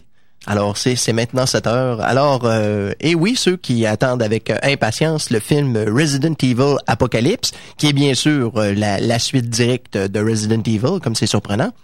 Alors, sachez donc que le site web est finalement ouvert et qu'on vous offre en ligne une panoplie d'activités et de choses fort intéressantes, dont le synopsis, la bande-annonce, des photos, des informations sur le film, et vous avez la possibilité en même temps de créer vos propres affiches du film, si il y en a qui ont l'âme euh, artistique, faut s'en donner à cœur joie. Et euh, l'affiche gagnante euh, va être euh, imprimée et distribuée dans certains cinémas. Alors, euh, ça peut quand même être intéressant. hein. C'est probablement ça, aux États-Unis, là, ils ont mais- fait ça avec un. Mais il me semble que le premier Resident Evil, il l'avait fait aussi. Euh, D'ailleurs, tu avais une affiche où tu avais le visage de Mila Jovo- Jovovich avec l'autre femme, là, c'était Rodriguez. Michel euh, Rodriguez. Michel Ouais. Rodriguez. Et tu avais une espèce de... Mon Dieu, je me rappelle plus c'était quoi qu'il y avait au centre, là, mais il était vraiment hallucinant, le poster. Ce sera pas le- l'espèce de logo du euh, de la compagnie, des fois? compagnie, ouais. Je pourrais pas vous le dire, je m'en rappelle pas. En tout cas, la bande-annonce, euh, est bonne. Monsieur, Dame, si vous l'avez pas vue encore, elle est vraiment excellente. Cette qui qui l'a réalisé? Non, aucune idée. Le réalisateur de Texas Chainsaw Massacre, Marcus y, a, Nispel. il y a vraiment du talent. Ah, ce il est incroyable. Là, là, on parle du teaser trailer ou Ouais. du trailer? Ben, Non, le- on parle du teaser. seul- OK, la bande-annonce qui fait comme une pub. là. C'est ça. OK. Ben, c'est la seule qui est sortie à Ah, date. ils en ont pas sorti d'autres encore? À ma connaissance, il n'y en a pas d'autres. Mon Dieu, ils sont en retard, par exemple. Oh, surtout, moi, je- J'aurais surtout bien aimé annoncent. le premier, ça fait que euh, je, je, m'attends. Faut dire qu'il y en a eu quelques-uns dernièrement. Là, mais Mais il euh, pas, je l'ai pas vu encore. Ah! le premier Resident Evil, ça se regarde bien en DVD chez soi. euh, en- tu sais, tu- définitivement. Ouais, mais c'est ça l'affaire, c'est que je fais plus, je fais plus de location. Puis moi, quand, quand je, je veux des DVD, je m'en vais les acheter directement. Fait que je suis très sélectif dans Ah, ce que je- j'achète. Je suis sûr que tu peux trouver un 2 pour 1 qui va faire que Ah. Vidéotron. Bon, sûrement, oui. sûrement, mais, bien euh, vieux films, maintenant, t'as trois films pour 3,33 dépendant des emplacements. Près de chez toi, c'est ça qu'il y a comme prix. Mhm. Chez nous, c'est 4,44, mais chez vous, c'est 3,33. En tout cas, je pense que c'est pas un mauvais achat. Bon, Ben, bon, un c'est- achat, au moins une location, parce que moi, effectivement, je pense que dans les films de mon vivant, les derniers qu'il y a eu cette, euh, dans les dernières années, Magic, que j'ai pas vu encore Dawn C'est of the. Dead, là. Non, moi non plus. Euh, malgré que je pense que Dawn of the Dead va m'épater, mais euh, je pense que c'est un des bons, effectivement, si c'est pas le meilleur, malgré que 20, Ouais, 28 28 Days, il Days, était... euh, c'est intéressant. ouais, C'est effectivement. intéressant. Voilà. les, les opinions sont assez divergentes sur ce film-là. Ouais, mais 28 même, le, même le réalisateur, je pense qu'il y a trois fins différentes sur le DVD. Oui. mais c'est parce que 28 Days, c'est un film d'auteur. Donc, ça peut pas plaire à tous. C'est pas un film commercial, donc c'est sûr que la majorité du monde Ouais, n'a mais pas euh, aimé. c'est c'est comme c'est comme les autres films de Danny Boyle d'ailleurs. Euh, moi je me rappelle Petit meurtre entre amis, je l'avais écouté quand je travaillais Ah, euh, c'était tellement dans les bon. C'était quoi en puis- anglais, ce film-là? C'était... euh, Shallow Grave. Shallow. Grave, c'est- ouais, ça. Je veux dire, c'était visuellement c'était intéressant, mais c'est comme certains films comme Pulp Fiction, tu fais pas écouter ça à tout le monde. Il y en a qui vont détester ça amèrement. C'est toujours à peu près 50-50. T'en as qui apprécient, t'en as qui détestent. Effectivement. Tu sais, tu sembles pas avoir de, de juste milieu là-dedans. Les critiques adorent, Pulp mais- Fiction a remporté la Palme d'Or. Oui, oui, mais... ouais. Et ce n'est pas strictement intellectuel, comme qui dirait. Euh, Danny Boyle, euh, il, il fait des films. euh, tout cas, je pense qu'on peut lui rendre beaucoup de choses. C'est vraiment intéressant qu'il se soit attaqué au, à, à du film fantastique. D'ailleurs, son prochain aussi, c'est Oui. du fantastique. Puis l'autre d'après aussi qui est annoncé, c'est du D'ailleurs, fantastique. euh, le prochain, le prochain, c'est exactement la même équipe que 28 Days Later. Ouais. Sauf que c'est un- une, comédie euh, davantage. C'est quoi donc? Parce que je sais, je l'ai, je, je fait une vu, chronique mais... là-dessus, mais euh, ça fait un petit peu trop longtemps. J'ai pas emmené mes notes, mais Ben. euh, moi je fais confiance à Danny Boyle. Maintenant, Resident Evil, euh, qui est notre sujet, alors on te le redonne. C'est ça, là, il parle pas du réalisateur du film. C'était-tu encore? C'était pas Paul Anderson, parce que là, il travaille sur, il travaille sur Non, Alien vs Anderson, Predator. Anderson il était le producteur euh, sur euh, Resident Evil.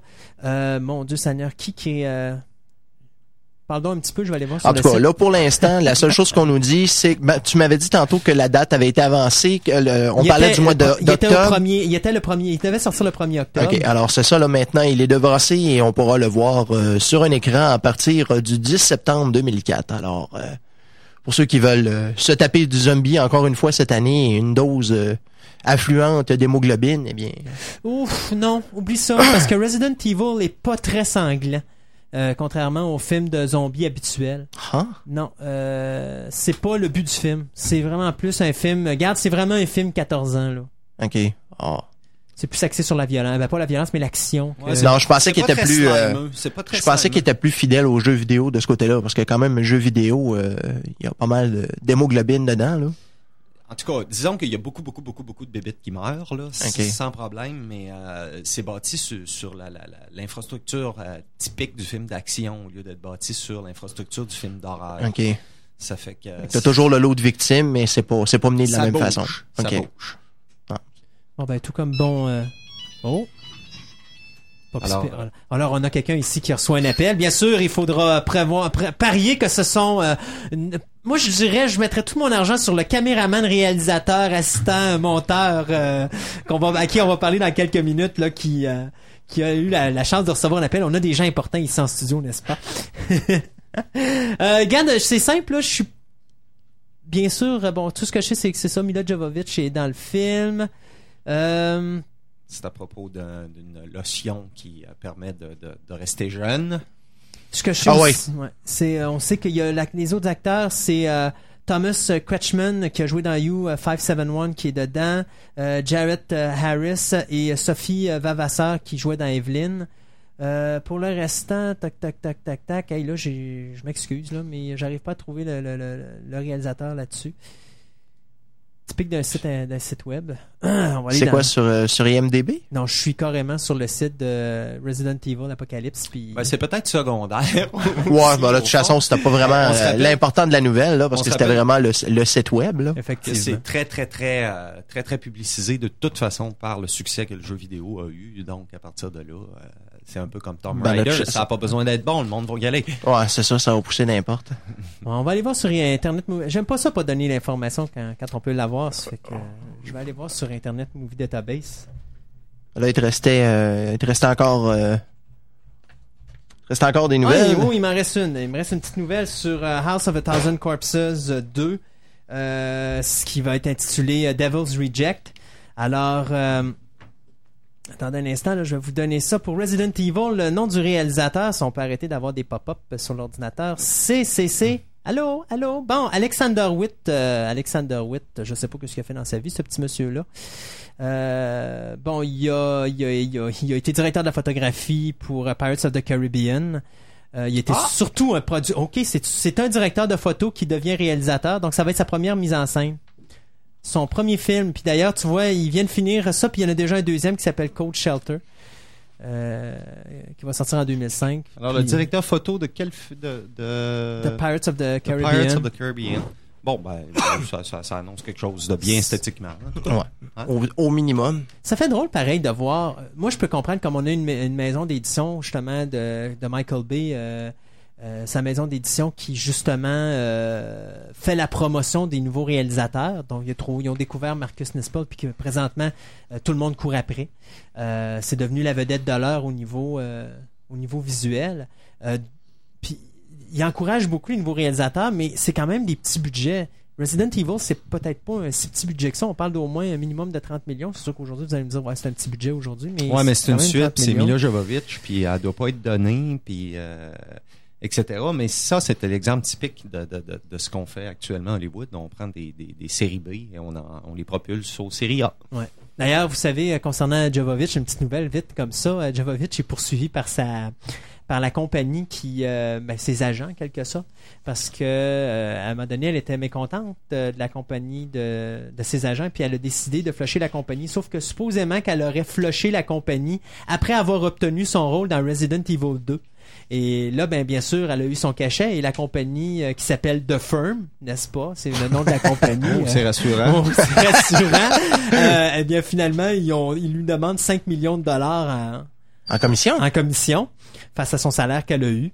Alors, elle, bien sûr, a dit, ben non, moi, j'avais pas de contrat signé avec ça, mais sauf que ça aurait été un, un contrat euh, à la main. Donc, euh, reste à voir euh, ce que, où est-ce que ça Oh, va s'en aller. Mais, oh, Attention, peut-être suivra-t-elle la trace de Kim Basinger il y a quelques années. Eh, peut-être, peut-être. Et pour la, finir avec nos nouvelles euh, cette semaine, ben euh, ça, comme je vous disais, on va parler de House of a Thousand Corpses 2.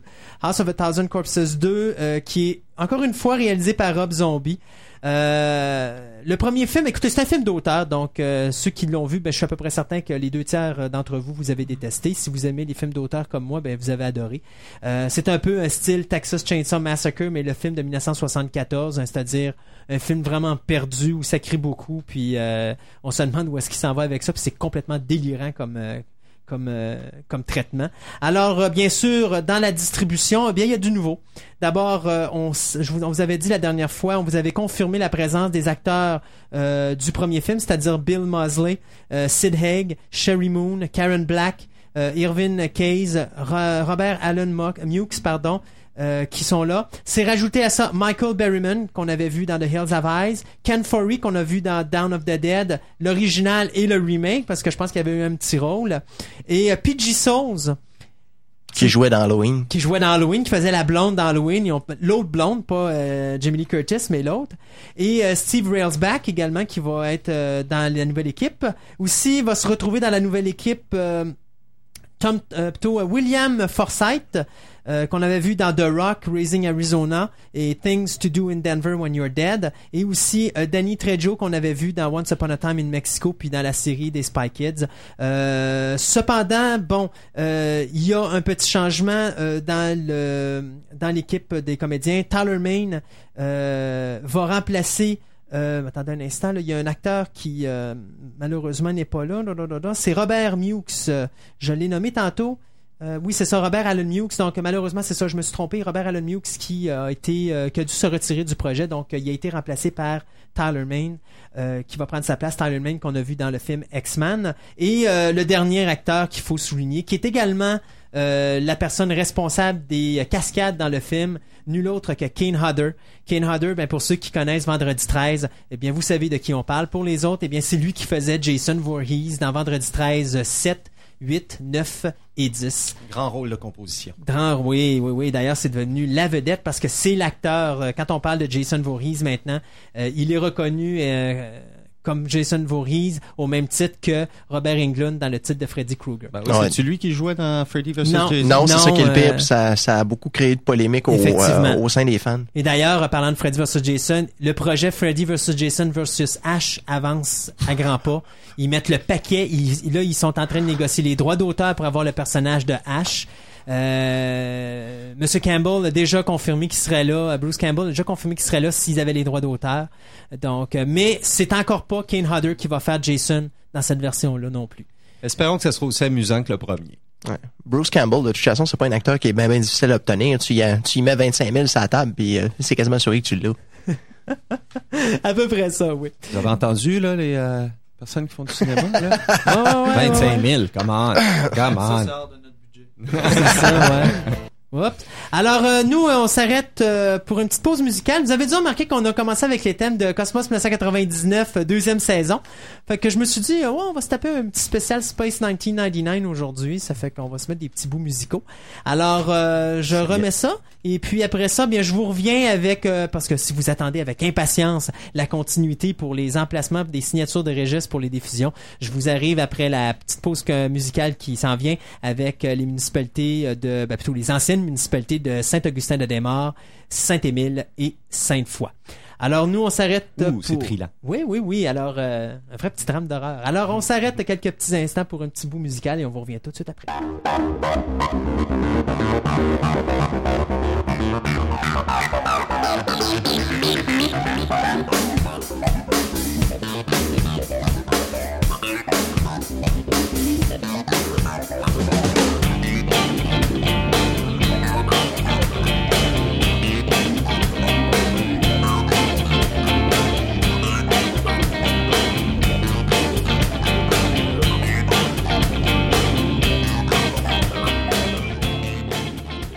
J'ai avec moi en studio Sébastien Côté, acteur, producteur, scénariste et j'en passe, ainsi que Pierre Bourbonnais, qui est réalisateur, caméraman, assistant monteur et sonneur de cellulaire en studio.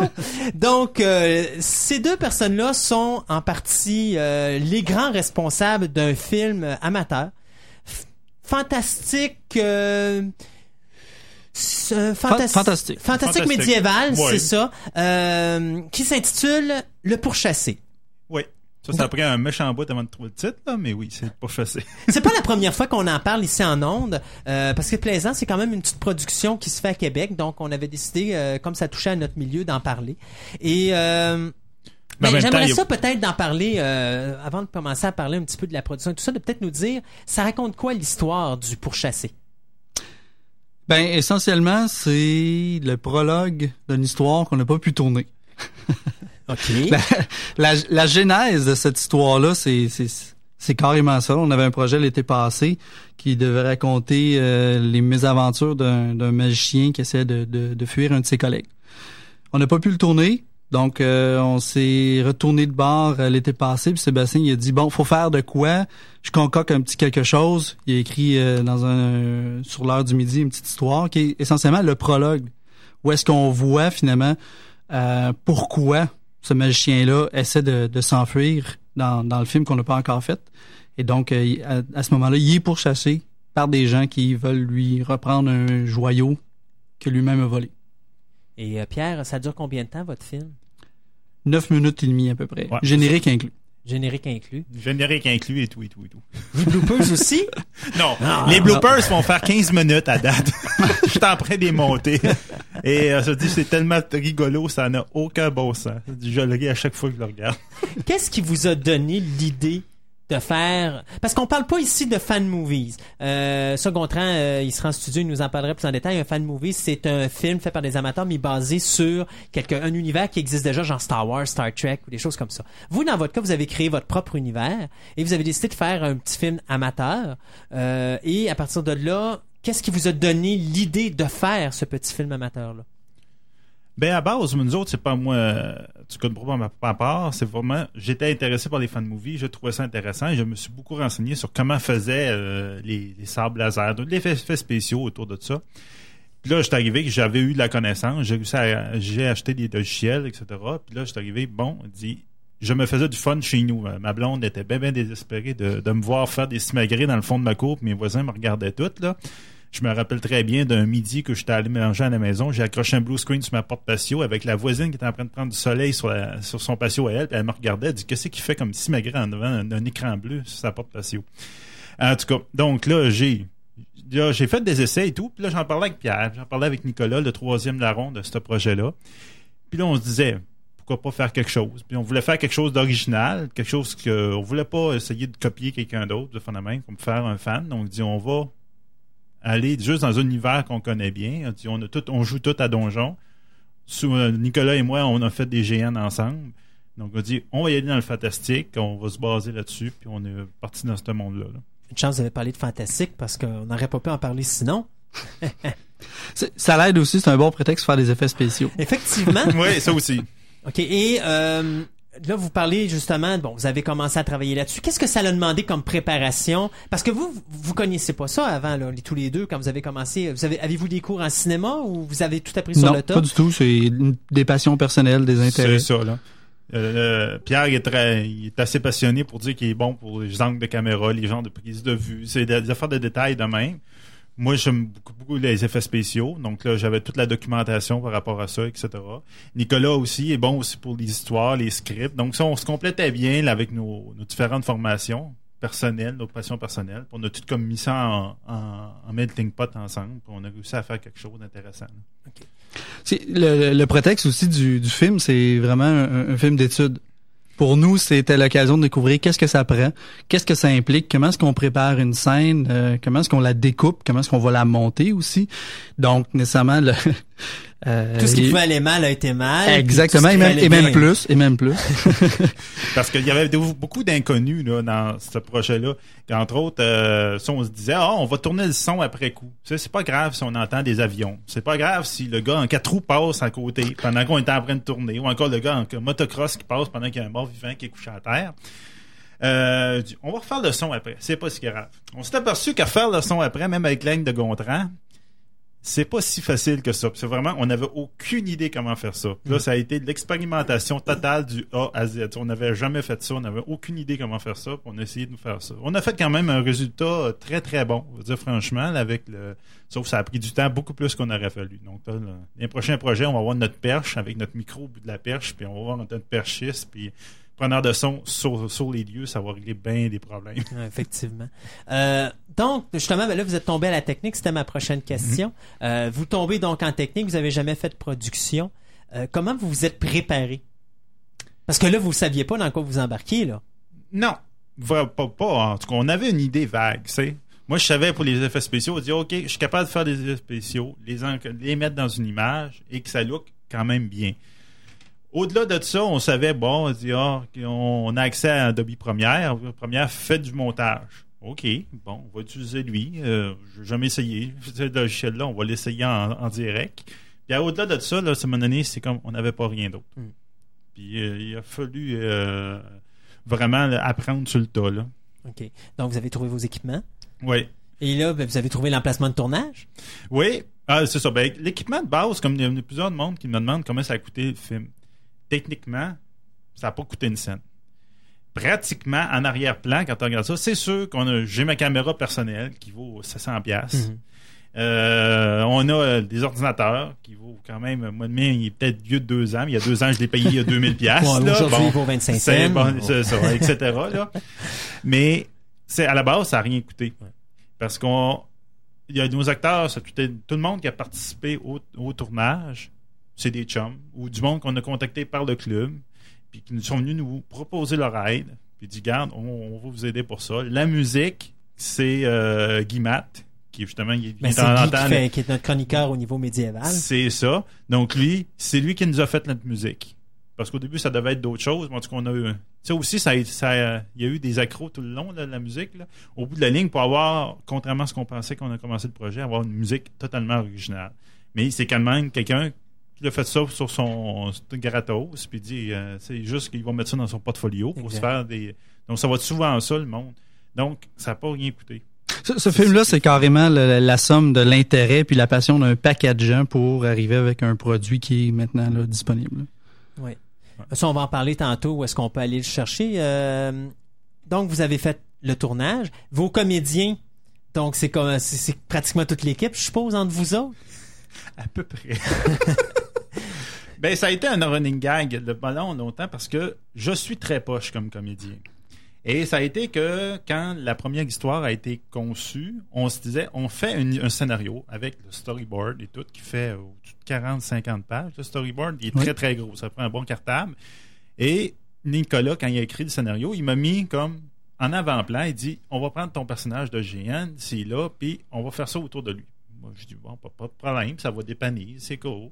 On fait Faut ça pas oublier, c'est juste un test. C'était juste un test, un exercice de test pour tester est-ce notre potentiel, qu'est-ce qu'on était capable de faire? Parce qu'on a une idée un petit peu plus farfelue qu'on a, on- qu'on va développer en longue. Puis ça, c'était juste un test pour voir est-ce qu'il y a une possibilité? Et en fin de compte, moi, je suis très poche comme comédien, etc. Puis là, je me retrouve en avant-plan. En fin de compte, je me retrouve en avant-plan dans le prologue de notre projet qu'on était supposé de faire. Parce qu'on a fait un prologue. Et au bout de la ligne, en, en montant ce film-là, il a viré en trilogie où on va voir les origines vraiment de mon personnage. Comme si j'étais pas assez proche, il fallait pas me mettre encore plus en avant de la scène. En tout cas, donc euh, c'est vraiment spécial. là. Mais euh, c'est ça. Donc c'est vraiment du. C'est moi, je suis comme comédien. euh, on a une, actrice qui est vraiment comédienne de, métier là, c'est elle qui faisait l'hommage dans le pourchasser. Un chum à nous autres qui, euh, travaille au gouvernement. Je l'ai appelé la- l'avant-veille, puis il m'a dit Viens temps, ça te tente-tu? Je dis Oui, oh, viens temps. Puis, puis tout le. C'est pour ça que pour chasser, il y a beaucoup de masques. Parce que on avait. À la dernière, parce qu'on on a annulé l'autre projet parce qu'on avait eu trop de mauvais temps. De La pluie, Ouais, parce que c'était de la l'été pluie, dernier de La pluie, de la pluie, de ça. la pluie, toutes les fins Parce que de votre tournage s'est fait l'été de l'année dernière. C'est ça. En À de l'automne, ça a à don- l'automne. Ça a tombé à l'automne, Ouais. à la fin de semaine avant l'Halloween. OK. Donc, c'était un beau prétexte pour dire au monde qui se promenait avec leurs petits chiens dans les parcs de Québec, pour nous voyaient avec des, masses, des masses de morts vivants. Ça fait de même, Ah, c'est pour l'Halloween. Elle a dit, ah, OK, bonjour. Ben, il continuait, il posait pas trop de questions. Mais c'est ça. Ça a été tout- tout tourné euh, la veille, euh, la fin de semaine avant l'Halloween et la fin de semaine après l'Halloween. Ça a été tourné dans un- parc à Québec. Donc, quoi, deux fins de semaine de tournage? Deux fins de semaine de tournage, à peu près en raison de 6-6 heures à peu près là, pour, par journée, là, grosso modo. Puis c'est ce que ça demande beaucoup d'organisation sur place. Euh, parce que là, vous arrivez là, mais bon, euh, bon, je suppose que vous êtes allé dans des endroits où vous n'aviez pas besoin d'avoir des autorisations pour tourner. Oui. Mais quand même, vous devez arriver là préparé. Là, vous pouvez pas arriver là euh, à l'improviste comme ça, puis à l'improviser en, en improvisation, puis. Ben, en fait, ça prend plus d'organisation qu'on en a mis. Faut toujours pas oublier le, le contexte de ce film-là. C'est, c'est vraiment la, source de, de plein de choses, le fun et moins le fun, c'est ça. Donc, c'est, c'est une étude. C'était pas celle qu'on voulait faire au début, mais on voulait absolument faire une avant euh, que l'hiver arrive. Donc, on s'est reviré comme euh, sur une scène, une fin de semaine, go, on fait quelque chose. Donc, on n'était pas du tout organisé, on n'était pas du tout préparé. On a tout mis dans des sacs, allé en voiture, on, déménage tout ça à l'intérieur de la forêt, on traîne ça d'une scène à l'autre. Euh, donc vraiment aucune organisation, les plans n'étaient pas préparés du tout, on n'avait pas fait de storyboard pour ce projet-là. Euh, donc ça a été en soi une expérience euh, qui était le fun parce que c'est pas un gros un gros projet, c'est d'une taille suffisante pour pas que ça devienne frustrant mais extrêmement formateur. Donc, la prochaine fois, on sait l'organisation que ça prend, comment organiser les scènes et qu'est-ce que ça prend chacune des scènes, les prévoir d'avance où est-ce qu'on va les tourner, donc pour savoir quel équipement on a besoin d'amener, quel costume, quelles personnes ont besoin d'être là. Au lieu d'y aller vraiment de façon ad hoc continuellement. là. Bon, en deux fins de semaine, c'était correct. C'est comme le, le- le commentaire qu'on a souvent pour ce film-là, qui en fin de compte, les commentaires à date que j'ai eus sont très très bons, mais tout le monde me fait des commentaires les jeans. Pourquoi vos monstres sont toutes des jeans? Pourquoi que la marche, il y a des jeans aussi? Et j'avoue que après m'avoir fait dire ça plusieurs fois, maintenant, à la, à- vers la fin du montage, on n'arrête pas de le regarder le film. Sais, on, on monte, on change la musique, on en regarde. ah, je les voyais tout le temps, les jeans. Et j'en avais une. J'ai dit, oh non, pas les jeans encore. Ah, tu m'as donné. Regarde, le prochain, il n'y en aura pas de jeans. Dites-vous que c'est pas un vêtement standard des gobelins, c'est des morts vivants. Il n'y aura plus de jeans. C'est une malédiction mise par un magicien dans votre film qui a fait que les Carrément. gens. Ouais, ouais. Il y, a, il y a un Twilight Zone, là. Ça, on, a, on a ouais. passé dans une Twilight Zone. C'est ça, ok, il n'y a pas de trouble. Et après le tournage, bien sûr, arrive le moment fatidique de est-ce que les effets spéciaux vont fonctionner ou pas, je suppose. Oui, alors ça, ça a été le démentiel. Parce que, bon, vite, vite, là, la scène qui devait être le plus facile, OK, c'est que on était, la première journée de tournage, on était quatre personnes. Il fallait avoir une horde de, mo- de, de monstres qui couraient après le magicien. J'ai dit, c'est simple, on fixe la caméra, le mage fait quelques symboles, quelques signes en avant de la caméra, et on fait juste passer du monde. Il dit, après coup, on fait passer du monde, on, a- change nos, costumes. En fin de c'est ceux qui remarquent beaucoup. Il y a, a un des gobelins, c'est moi, là. Comme je n'étais pas devant la caméra, il fallait que je repassais devant, en mettant un masque. Puis, ça devait être facile. Mais au bout de la ligne, la, la scène était tournée dans une pente. La caméra n'était pas parfaitement vissée. Euh, il y a à peu près 25% du champ de vision qui change du début à la fin de la scène.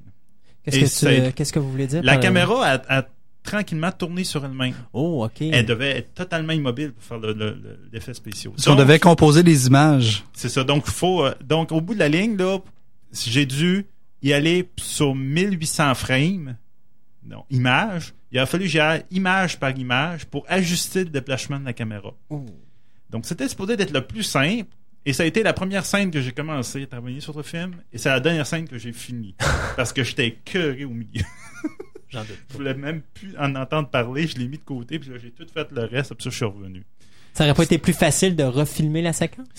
C'était Euh, plus possible à ce moment-là. OK. Il faut dire, on est au Québec. Ouais. Puis une semaine après l'Halloween, il y a eu de la neige. Il y a de la neige, bien sûr. Entre autres, pour le son, on avait beaucoup de problèmes de fait que faut que tu accentues les sons dans un film.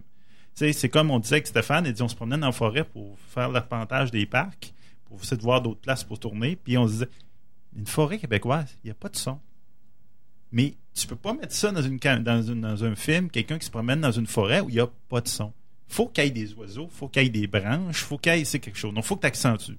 Donc, on était en automne, il y avait beaucoup de bruit de feuilles, il fallait rajouter des bruits de feuilles. Et là, je dis, regarde, comment on fait ça pour avoir des bruits de feuilles? On peut pas les retourner, là. Il y a de la neige dehors. En fin de compte, c'est le gars de Naralbuck. Pour ceux qui connaissent Ah, le ben donjon oui, de Naralbuck, ben je l'ai oui. contacté dans son dernier, euh, euh, dernier segment MP3. Il y avait des affaires de feuilles. Je l'ai contacté, il m'a envoyé tous des, des, des sons de feuilles. Et c'est ça qui a été rajouté pour des feuilles dans notre film. Donc, euh, c'est vraiment une collaboration internationale. Il y a du monde d'Angleterre qui m'ont aidé sur certaines affaires, là.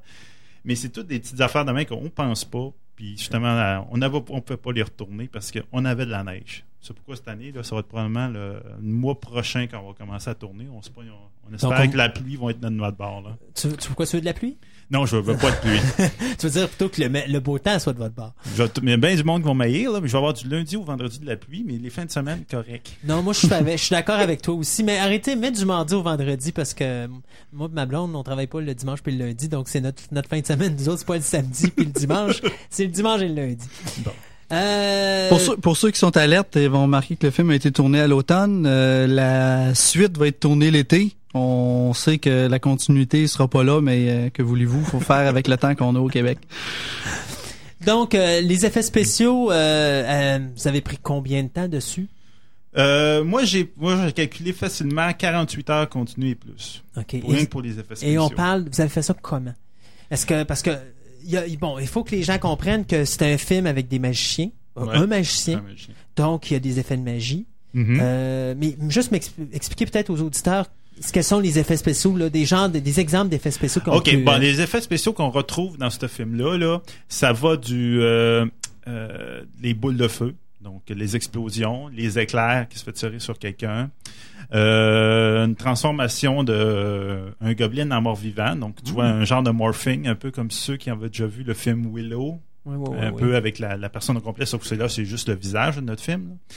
Euh, euh, des affaires de même, euh, des images miroirs. Sur ceux qui connaissent Donjon Dragon, le sort image miroir, ça veut dire des du, duplicata du même mage qui en fin de compte ne sont que des images. Donc c'est pour détourner l'attention de ses ennemis, pour que pendant qu'il frappe l'image, lui peut agir contre la créature. Et euh, celui qui était le plus impressionnant, mais comme je dis beaucoup du monde, celui qui est, qui est un des plus simples, étrangement à faire, le sort d'invisibilité. Donc, l'invisibilité, un peu comme dans Predator. C'est à peu près le même effet. C'est super simple à faire sur ordinateur, mais ça, ça a un effet, un effet bœuf, vraiment, sur, dans un film. là. OK. C'est vraiment bien, là. Euh, donc, les effets spéciaux sont finis. Et là, bien, une fois que le film est fini, il faut le monter. Oui. Là, ça a été le plaisir.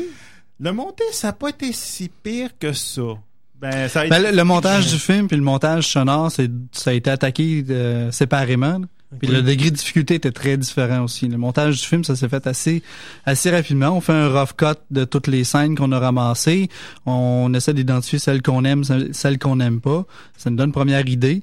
Puis ensuite, euh, ça nous donne une version du film qu'on est capable de regarder. Puis là, à ce moment-là, de, de critiquer. Est-ce que la scène ressort l'effet qu'on veut? Est-ce que le, le- le pacing, le rythme est bon ou non? Donc là, on corrige. Euh, puis là, ensuite, on peut repiger parmi des scènes qu'on avait préalablement mis de côté. Puis on y revient parce qu'on trouve que oh, ça sonne mieux ou ça permet une meilleure transition entre certaines images. Puis euh, ça, ça a pris quelques jours. Puis Euh, ça s'est fait quand même assez bien. là. Oui, le montage d'images qu'on réc- à peu près 12 heures. À peu près, je vous dirais 3 à 4 soirées. Là. C'est de... ça- Bien sûr, en- faut faire ça en dehors de ses heures de travail. C'est ça, c'est toujours le, le fait que c'est très long, ce film-là. En gros, que, on l'a commencé, bon, on parlait d'Halloween, puis on l'a fini juste à euh, fin mars.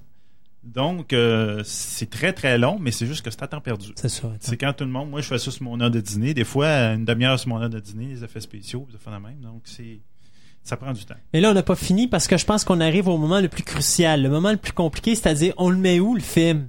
On le distribue comment le film? Oui. Ça, ça a été euh, quand même pas si pire que ça, là. Bon, ça a fait, ça a été extrêmement simple dans le fond. On le met sur Internet. là maintenant, c'est où sur Internet? Bon, on a décidé finalement en cherchant un peu des des sites là de, de hosting gratuits que c'est un peu trop compliqué, fait qu'on a regardé des sites de hosting qui étaient payants mais à un coût avantageux. Puis c'est quelque chose qui s'est popularisé beaucoup dans les dernières années. Donc on en a trouvé un, puis on s'est dit à 3 4 120 dollars par année, c'est pas beaucoup. Donc ça nous donne un, ça nous donne un site web, ça nous donne de l'espace pour le diffuser, ce projet-là et les autres aussi. Donc c'est ce qu'on a décidé de faire. Parce qu'on est passé de quelque chose qu'on voulait au départ, quelque chose comme en bas de 100 MB d'espace disque, puis du une bonne, une bonne bandwidth, là, ça, je sais pas comment en français. comment- Bande une passante, une passante, bande une bonne passante, bande passante. là. Puis on a fini à trouver quelque chose qui était dans nos prix, donc vraiment pas assez abordable, mais on a 800 MB de, de- d'espace disque avec une, Mais votre une produit bande quoi? passante très très grande. Le film fait 35 MB, je pense. Ouais. C'est quand Donc, même c'est pas, c'est pas très gros. Là. Non, c'est ça. C'est pas très beau. Faut dire qu'on y est réduit. Parce que la version finale, parce que tout, tout, tout, tout est monté en format DV. Ok. Trop souvent. Pareil comme les caméras Mhm. DV. Là. Ça, ça me permet de- d'avoir une qualité parfaite, même si tu travailles dessus. C'est euh, un peu comme une cassette vidéo. Donc, ta copie, tu fais une copie de copie de copie. Tu donné, tu perds, tu vas avoir Mhm. de, de la neige dedans. Donc, une, euh, en DV, tu perds presque rien. Donc, la copie finale DV, elle prenait 2 meg, 2 gigs. 2 excusez. gigs, ouais, ok. 2 gigs, là, ça se transporte pas nulle part, Non. presque. C'est ça. Donc, c'était vraiment pas abord- euh, pas ça, mais parfaite l'image. Je peux mettre ça sur un écran géant, puis elle va être très belle. Mm. Mais c'est ça, il a fallu le réduire pour le mettre sur Internet. Donc, on perd beaucoup de qualité, mais c'est un compromis avec le monde. C'est que c'est pas tout le monde qui a des. De toute euh, façon, tous les haute fan vitesse. movies sont pareils. Hein. Puis même, C'est euh, pas une question de haute vitesse, c'est juste une question aussi d'être capable de l'installer sur le net. Euh, à partir du moment que, que parce que 2 G comme comme vous dites là, c'est c'est pas petit, ça coûte des sous. Ça coûte beaucoup de sous. Ouais. Alors, C'est ça. alors Donc, ça, euh, mais si les gens veulent le voir ce film-là, où est-ce qu'on peut euh, on peut aller voir ça? Bon, ben, c'est sur www.imagine This Production. Donc, I-M-A-G-I-N-E-T-H-I-S P-R-O-D-U-C-T-I-O-N-S. N'oubliez pas le S à la fin. Point .net. Essayez pas .com, là, c'est une autre affaire complètement différente. Ouais. Ça veut dire qu'on n'était pas les premiers à avoir ce nom-là. Alors www.imagine This Productions C'est avec ça. mais This Productions, il y a peut-être une petite faute d'orthographe parce que This c'est au singulier. Ouais, c'est ça. Mais c'est parce qu'en français, on disait les, les productions Imagine This. OK. C'est, à la base, c'était comme ça. Puis là, c'est comme juste qu'on a, on a mis ça de compact dans un nom. là, Et puis point net. Point net, c'est ça. Puis ici, euh, nous autres, on est en recherche de monde. Donc, OK. s'il y a d'autres personnes, parce que là, on a deux autres projets. On a, en fin de compte, on disait, ça partie en trilogie. Donc, on a l'histoire initiale qu'on a tout été faite. on- ça doit être la première qu'on va tourner. Plus la genèse de mon personnage. Donc, euh, comment, qui, comment il, a, il a acquis l'objet qui se fait courir après, en fin de compte. Là. Donc le Euh, film actuel, c'est le pourchassé. Donc il y a le pourchassé 2 et le pourchassé 0 à faire. C'est ça. Ça, on se, fait bien du fun avec le les chiffres, le pourchassé de prequel. C'est Exactement. ça. Donc, il y a ça. Puis, on a même une petite histoire en branle. Là, on ne sait pas quand est-ce qu'on va la tourner. Une histoire un peu de fantôme, de phénomène. Quelque chose de vraiment différent. Pas d'effets spéciaux, rien. Plus d'atmosphère. Donc, euh, on cherche du monde. Autant en bas de notre, notre côté de la caméra qu'en avant. Quelqu'un pour me remplacer. on va voir quelqu'un de 6 pieds 4. OK, non.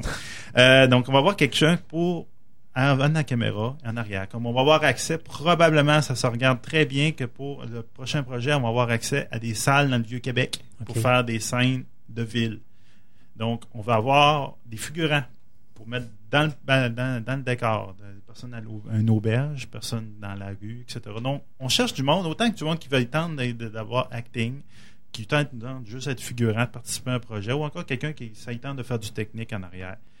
Fait s'ils veulent le faire à ce moment-là, comment ils entrent en contact avec Ils vous? peuvent aller sur notre site web, il y a toutes nos informations ou comment nous contacter, ou encore ils peuvent aussi écrire à j'ai fait un beau petit email juste pour ça, donc c'est aide a i d e a commercial imagine10production.net. OK. Avec ça, il y a rien qu'à envoyer, ça va nous on va voir ça, puis euh, la personne nous dit dans quel qu'est-ce qui en quoi qui ça est en train de participer à ce, ce projet-là, etc. Donc là, on, Donc, i- idée d'aide, ça peut être acteur en avant, ça peut être euh, perchiste pour le son, ça peut être simplement technicien pour aider à transporter le, euh, le, le stock. Il va en avoir pas mal plus. On a créé des, des Le équipements. euh, qui trimballe la liqueur au réalisateur. Exactement. euh, deux Je vais avoir besoin de ça. Ben messieurs, merci beaucoup. Hey, ça, juste avant qu'on finisse, peut-être un petit conseil à des gens qui seraient intéressés à faire une production comme ça, avez-vous? Un petit conseil à leur donner? Que c'est vraiment là, gars, faut pas qu'ils se, retiennent, ça coûte rien. Ça coûte vraiment pas grand chose. Tu peux faire ça avec à peu près minimum. Puis s'ils veulent avoir des informations, moi j'aimerais beaucoup ça que notre site soit justement dans, dans, cet oriental-là. Donc, je posais entre autres, il y a une section qui est en train de développer, c'est pour moi pour les effets spéciaux. Comment qu'on a fait le film, on va tout mettre en détail. Toutes les affaires comme le film, j'étais en train de finir, je pense que j'ai quatre pages d'écrit là, c'est acte par acte, qu'est-ce qu'ont été les difficultés, les plus, les non. J'étais en train d'écrire ça. Puis c'est tout des affaires de même. J'aimerais ça que notre site devienne ça. Même je voudrais, si ça marche bien, j'aimerais ça mettre un forum aussi. Parce qu'il y a des forums que j'ai vus en Angleterre, que j'ai fait en Amérique, puis ça marche très bien Oh, pour oui. le monde qui se réunissent. Mais j'aimerais ça d'avoir un francophone. Il n'existe pas. Effectivement. Puis ça peut être un bon affaire. Donc vraiment là, c'est c'est, euh, le- Ouais, on- le site pourrait devenir un tremplin pour euh, le film amateur francophone, finalement. Ça serait bien intéressant. Ben, Moi, mon conseil, oui. ce serait tout simplement de faire preuve euh, d'amour et de passion, puis simplement d'imagination. Puis comme Seb le, le dit, laissez-vous aller. Là, la, la technologie le permet maintenant. Puis euh, c'est à- nos portes. Donc, euh, ceux qui ont de l'imagination, mettez-la en branle, puis faites quelque chose. Ben merci euh, messieurs euh, d'être venus à notre émission aujourd'hui. Et puis qui sait, on pourra vous réaccueillir pour euh, le pourchasser 2 ou encore le prequel euh, ou la version euh, euh, 1.5 ou 2.3 ou 0.6. Ben, en ce moment, c'est le euh, chapitre 0, chapitre 1, chapitre 2. Le chapitre 1 étant ayant été ça, fait vous pour devriez chasser. dire Là, épisode. Là, c'est le chapitre 0, chapitre 2. Mais là, euh, c'est comme. C'est encore là, c'est. c'est les, les titres sont pas. Le titre, ça a été une des dernières choses, je pense, qu'on a décidé après avoir fait le film.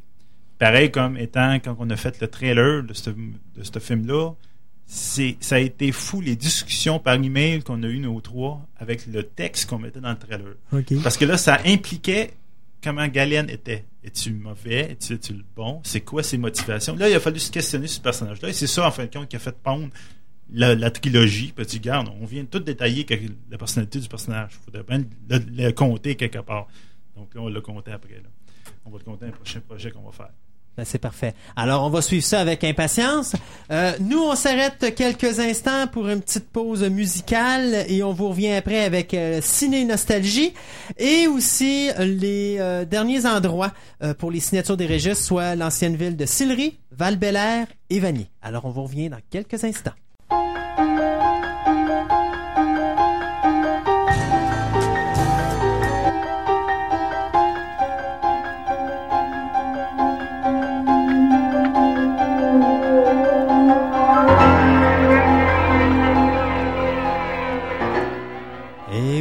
Nous sommes de retour avec la chronique Ciné Nostalgie. Mais avant qu'on aille à la chronique Ciné Nostalgie, je vais nommer les trois, euh, les trois dernières anciennes villes, les, les emplacements où vous pouvez aller signer les registres pour les diffusions.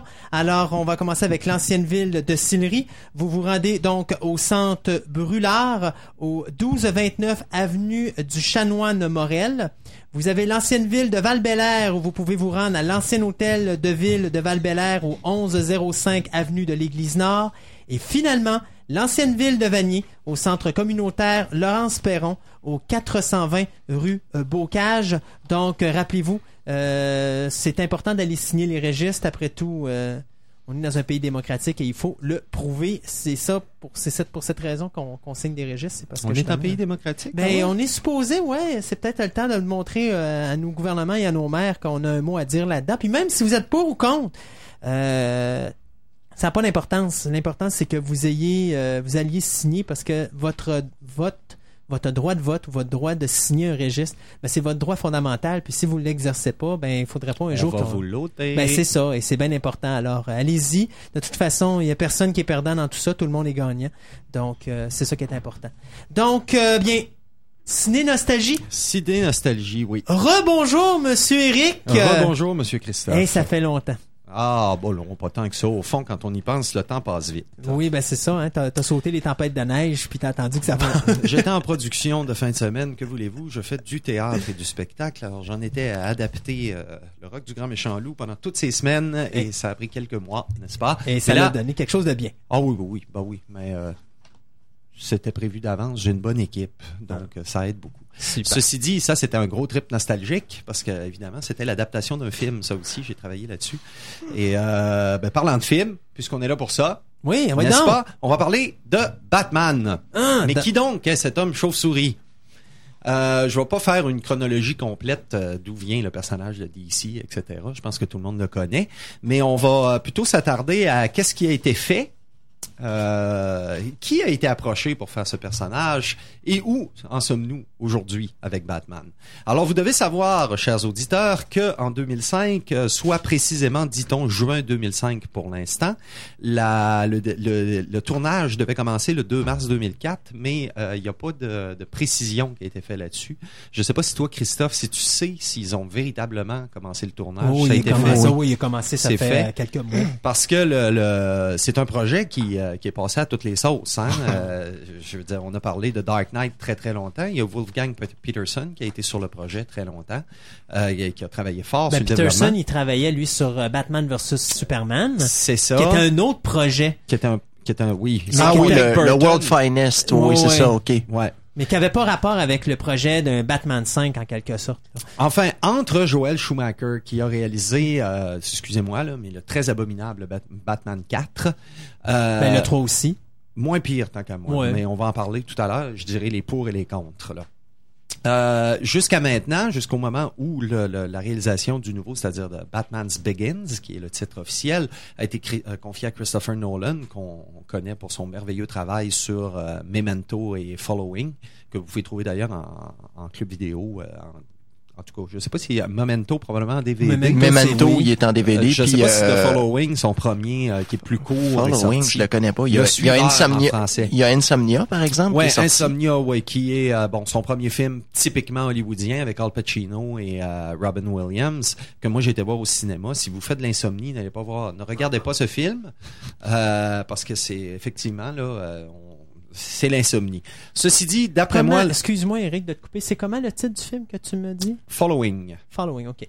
C'est le suiveur. En fait, quand euh, Christopher Nolan a réussi à produire Memento, qui est pas un film qui a coûté très très cher, mais qui fait preuve de beaucoup beaucoup d'ingéniosité, euh, je pense que c'est un, un fier représentant de la nouvelle génération de, de réalisateurs. Euh, donc, avec très peu de budget, il a réalisé Memento, et une fois que ce succès-là euh, que tout le monde s'est mis à en parler comme étant un petit chef-d'œuvre, euh, eh bien c'est là qu'ils ont finalement mis en club vidéo Following. Donc c'est son premier film qui, à mon sens, est peut-être meilleur même que Memento Et il est en DVD. et il est en DVD. Donc, si vous ne l'avez pas vu avant même que Batman's Begins euh, arrive, euh, ça vaut la peine de se taper la filmographie complète de Christopher Nolan. Donc, à mon sens, un excellent choix. Euh, un gars qui est dans la lignée, euh, bon, sans être David Fincher, euh, qui est quand même dans la lignée des réalisateurs qui ont une vision, qui ont une direction photo intéressante. Et je ne pense pas qu'on va se retrouver avec des énormes plans panoramiques parce que ce n'est pas son... c'est pas son, Son son, style. c'est pas son style. Donc, je pense qu'on va revenir, mais c'est très personnel comme idée là. Mais d'après moi, je pense qu'on va revenir à quelque chose de très très très. ça va se passer dans les tripes de Batman, beaucoup beaucoup beaucoup. Ça va être sombre. Et euh, je le souhaite, moi, personnellement, parce qu'on revient à l'essence même de ce personnage-là, qui est pas, euh, c'est pas un personnage joyeux. C'est un personnage qui Pas est- particulièrement. non, pas du tout. Euh, Est-ce que Batman est un bon? Je pense que c'est discutable. C'est pas un méchant, c'est sûr. Mais il est diablement humain comme personnage. Mhm. Mais ça dépend de l'optique que tu te que tu te places. C'est sûr que c'est c'est un personnage qui est tellement ambivalent. Je veux dire, Ben, il est toujours sur la ligne. Mais c'est merveilleux. Il est, il est Mhm. en dualité. C'est un personnage qui est torturé. Donc, de ce point de vue-là, si on prend Memento, Following et Insomnia, Christopher Nolan, c'est un spécialiste des personnages torturés. Donc, on va voir. hein. Euh, Je vous rappelle, là, Memento, c'est l'histoire d'un homme qui euh, oublie à toutes les cinq minutes qui il est, d'où il vient, et qui se tatoue toutes les informations sur la peau pour se souvenir. Puis il essaye de comprendre qui a tué sa femme. C'est très, très étrange et c'est un film qui est complètement démonté. Euh, C'est un film qui a été fait là, vraiment dans le studio de montage. Donc, tapez-vous ça, ça va vous donner une petite idée de quoi va avoir l'air Batman. Je pense que ça promet. Maintenant, regardons donc, euh, est-ce que, d'après vous, est-ce que je dois commencer au premier Batman de 1986 et revenir au, deux- au à celui qui s'en vient pour 2005? Ou est-ce qu'on commence par celui de 1966? Mais non, on commence ça- par ah, non ah, non d'abord, je vais- les serials des années 40. Ben oui, voyons. c'est vrai. Je vais, vrai. euh, je vais commencer par occulter la première période. On, on- on va commencer avec Burton. OK? Euh, je vais, je ne suis pas personnellement un de ces grands fans d'Adam West et de, de, de, de, de cette espèce de euh, grandiloquente t- série télévisée qui me fait bien rire, que j'ai cité dans plusieurs de mes spectacles parce que, que voulez-vous, on peut pas y échapper. Mais quand je pense à Batman, je ne pense pas à la série télévisée. L'histoire de, de Batman portée à l'écran, c'est toute une histoire de controverse, de protestation entre euh, des, des réalisateurs qui ont beaucoup, beaucoup de caractère. Donc, euh, oui, Tim Burton qui a réalisé les deux premiers et Joel Schumacher qui a réalisé les deux, les, les deux autres. Euh, oui, je sais, je sais, je sais. Et, euh, et des fans complètement, euh, com- com- complètement mangés par la série télévisée. Or, moi, quand je pense à Batman, je pense au, je pense à, au vrai Batman, le personnage sombre, et non pas le personnage en bas collant. OK? Pour moi, Batman n'est pas vert et jaune et rouge, et, etc. Moi, Batman, il, il est noir. OK? Alors, on s'entend là-dessus. Alors, revenons donc à 1986 avec la sortie du film, le premier Batman de Tim Burton. Tim Burton, qui n'était pas très connu à l'époque, qui nous avait fait euh, Pee Wee Herman Big Adventure, Ouais. euh, Frankenweenie, euh, Ben, Vincent. À, à vrai dire, ouais, mais Vincent, on ouais. les a pas vus, là, à vrai dire. Ils sont, ils sont sur la réédition de Oui, Nightmare oui. Before Christmas. Oui, ça je sais. Mais ce que je veux dire, c'est qu'au cinéma, c'est pas des choses que les gens connaissaient. Ils l'ont connu pour Pee-wee's Big Adventure. Puis Beetlejuice. après ça, c'est Beetlejuice Ah, à oui, 89. Beetlejuice. Mais euh, avant ça, tu parles de 86, euh, même je pense que y- Pee-wee's Big Adventure était même pas sorti parce que si je me trompe pas, je pense oui, il était sorti. Il était sorti. Oui, oui. Puis oui, avant de se faire Paul Rubens, avant de se faire attraper dans un cinéma porno à la fin des années, à la moitié des années 80, alors qu'il faisait des émissions pour enfants, c'était un grand, grand ami de, de Tim Burton. Burton avait déjà fait euh, Pee Wee Herman Big Donc, à ce Adventure. moment-là, c'est et il y a eu Pee-wee. Pee Wee Hem- euh, Herman Circus euh, Ouais. movie. ou Big, Big Top Pee-wee. Circus Adventure. Big Top, Big Pee-wee, ouais. Euh, mais revenons donc à Batman. Donc, euh, je pense que ce film-là, c'est un film charnière dans l'histoire du cinéma hollywoodien à l'époque parce que il va nous, c'est, c'est le retour des, ou enfin, le super-héros qui arrive. Euh, c'est très intéressant de dire que ce film n'a coûté que, que 35 millions de dollars. Faut dire aussi que Jack Nicholson avait euh, accepté de jouer le Joker en échange de des, des- de royalties, c'est-à-dire de, d'argent sur les produits pourcentage sur les dérivés. Et il a fait énormément d'argent avec ça, d'ailleurs. Je pense qu'il a fait J'espère, euh, donc. 30, 35, 40 millions, je ne sais plus, là, ju- juste en, en cote de produits dérivés. Alors, excellent choix de sa part. À l'époque, donc, Burton, qui n'est pas très connu, n'a pas, euh, n'a pas euh, entière, il n'y a pas carte blanche pour faire son Batman. Mais n'empêche que déjà à cette époque-là, il va imposer son comédien. Donc, on se souvient que c'est Michael Keaton qui avait joué Beetlejuice qui a été choisi par Tim Burton. On se souvient aussi de milliers et de milliers de lettres de protestation disant que ce n'était pas du tout le bon comédien. Et pourtant, moi, je trouve que c'est le meilleur. euh, J'en suis absolument convaincu. Ouais. le C'est meilleur Bruce le meilleur. Wayne euh, qu'on a vu.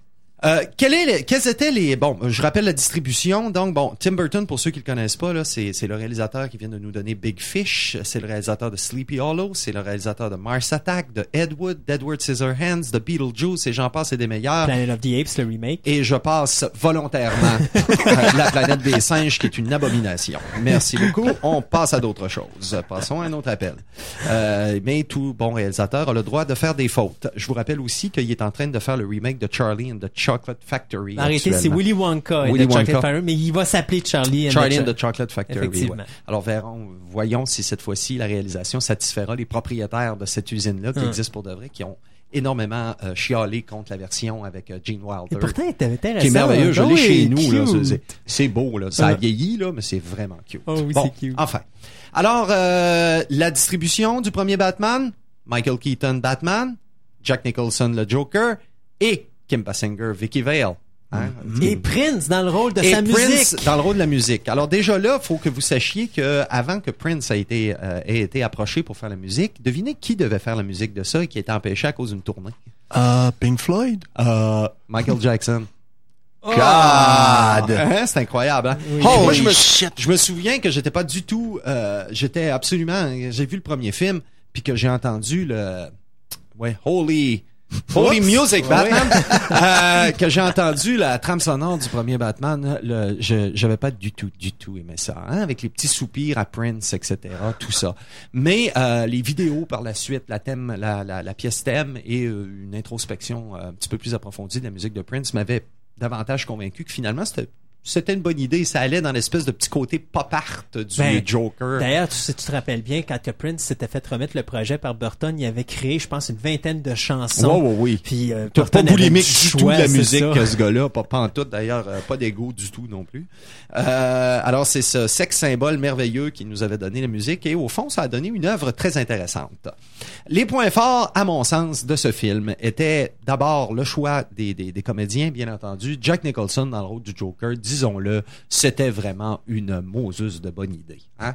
Ça faisait plaisir. On peut pas rêver de mieux comme euh, pour faire un Non, whack du, de ce genre-là. Ben, On pouvait pas rêver mieux. J'avais vu euh, Dennis Quaid un peu avant dans euh, Great Balls of Fire, puis je te jure que c'était le Joker, mais dans un Il avait autre été style. approché Ouais, aussi, ouais. hein, euh, Dennis Quaid, pour le faire. Euh, autre point fort, ben, je pense que c'est l'arrivée définitive de Danny Elfman dans le royaume des trames, euh, des, des trames sonores de Ben, films. Il avait fait la musique de Beetlejuice. Il avait, ouais, mais il était pas très connu. Puis il y avait un Ouais. band à lui, euh, Ah oui, Danny Un- Elfman, Ongo à Bongo. l'époque, qui était très très mauvais. Euh, Ben, c'est eux autres qui avaient à fait- Ongo Bongo. C'est On- Ongo Bongo, c'est Danny Elfman. C'est eux autres qui avaient fait la musique de Weird, Science? C'est eux autres. C'est c'est Danny Ah. Elfman. Ah ben c'était bon ça. Moi j'aimais ça. Moi j'aimais ça. C'est très très typé comme musique. Très Oh oui, c'est très, sûr. Très années 80. Enfin, mais euh, on sait que c'est lui qui fait la voix de Jack dans euh, Des avant- euh, le Nightmare Noël. Before Christmas. Puis Oui. c'est lui qui a cette espèce de voix incroyable. Mais il fait la voix de de- Jack quand il chante, Oui, pas la voix de Oui, oui. Jack quand il parle. Mais euh, c'est. euh, Puis on parle bien sûr version C'est anglaise. étonnant, là. Je pensais que c'était le gars qui faisait, qui chantait dans The Little Shop of Horrors, qui faisait la voix de. Mais non, pas pantoute. Mm. C'est vraiment une voix qui se ressemble beaucoup. Donc, les points forts. Jack Nicholson, Danny Elfman à la musique et bien entendu Tim Burton à la réalisation. Je pense que c'est. Et Mikey est pas là? Euh, oui, je l'ai dit, la distribution Ah, ok. en général, mais plus particulièrement Jack Nicholson. Hmm, je serais obligé de probablement rajouter un élément aussi. Le production design d'Anton First là-dedans. Oui, oui. Le- les, les, Mais je les- m'en gardais pour le deuxième. OK. Ouais, c'est parce qu'Anton First du premier, on les retrouve dans le deuxième. Ouais, mais c'est parce qu'Anton Firth s'est suicidé suite à son Ouais. Oscar, puis il est jamais. Ben, Ouais, c'est sûr qu'il est pas sen- revenu. là. Il était sensible un peu, mais c'est quand même lui qui avait, qui avait tracé. Parce que dans le premier Batman, on a euh, les prémices du deuxième. Le projet que Burton avait décidé de faire n'a pas été accepté de A à Z. Faut, hein, comme je disais, il n'avait pas carte blanche. J'en reviens, donc, on parle de quoi? On parle, les esthétismes dans Batman sont vraiment fondamentaux. Le premier, c'est gothique. Donc, on le voit bien dans Gotham City, qui porte bien son nom d'ailleurs, euh, les gargouilles, euh, etc., etc. Euh, esthétisme d'ailleurs qu'on va retrouver vraiment dans les trois premiers, sans aucun doute. C'est sûr que Joel Schumacher en a fait ce qu'il voulait, mais dans le premier, c'est vraiment gothique. Donc, pas vraiment de jeu de lumière, de confrontation entre le blanc, le noir, etc., mais quand même un phénomène de dualité qui est là pour Batman. On sent bien son conflit, euh, tout ça. Donc, tous les gros points vont être là. Et bon, ben t'as euh, le Joker qui vient tout équilibrer tout ça. Euh, Il y a la fidélité à l'origine du personnage, qui est un merveilleux point dans le premier film. D'ailleurs, si vous l'avez pas vu depuis longtemps, là, allez vous chercher ça, ça est toujours bon. Et il y a évidemment le succès du film qui nous ouvre les portes vers le royaume du super-héros. Et comme je l'ai dit à ma première chronique de Ciné Nostalgie, tout ça va s'écrouler après la sortie de Judge Dredd. Euh, euh, les points faibles, moi je pense que Burton n'avait pas encore toute sa liberté. Il y a des inégalités au niveau de la direction artistique dans le premier film, mais je suis un petit peu spécialiste, puis je les ai un petit peu analysés, donc euh, je ne fais que le mentionner. Je vous rappelle qu'il a coûté 35 millions et tout en parlant des budgets, on va regarder l'échafaudage tout de suite entre les différents. Le deuxième Batman a coûté 80 millions. Le troisième Batman, donc Batman Forever, C'était euh, c'était euh, 95, je pense. euh, on parle 92 92. euh, pour euh, Batman's Return, 80 millions. Batman Forever en 95, 100 millions. L'abominable Batman and Robin en 97, 110 millions. Et le prochain, celui qui est ré- réalisé par Christopher Nolan, 135 millions. Donc, euh, par rapport à l'échafaudage des budgets hollywoodiens, finalement, le 135 millions de, du nouveau qui s'en vient, c'est à peu près un budget équivalent aux 80 millions du deuxième. Donc, c'est raisonnable. On sait, hein, quand ils mettent trop d'argent, on parlait de Van, Van Helsing tantôt, euh, c'est tout un ou tout l'autre. hein. Les Américains, quand ils mettent trop d'argent, puis que c'est pas James Cameron qui réalise, là, généralement, là, on frise la catastrophe.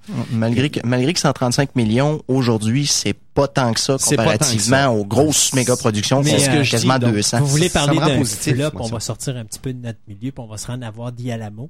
Un film qui a coûté 107 Ben millions, oui. mais qui en a à peine ramassé 23. Total flop, hein? Sur Walt Disney, ils sont en train de passer quasiment tout l'argent qu'ils ont ramassé l'année passée avec Finding Nemo puis Pirates of the Caribbean. là. Mais ça va pas bien, Walt Disney. Euh, Non. non, ça va, ça vient. Bon, en tout cas, ils sont pas impliqués dans Batman. Non, ça, euh, pas de ça chance donne pour une les chance, gens, ça ça. aussi.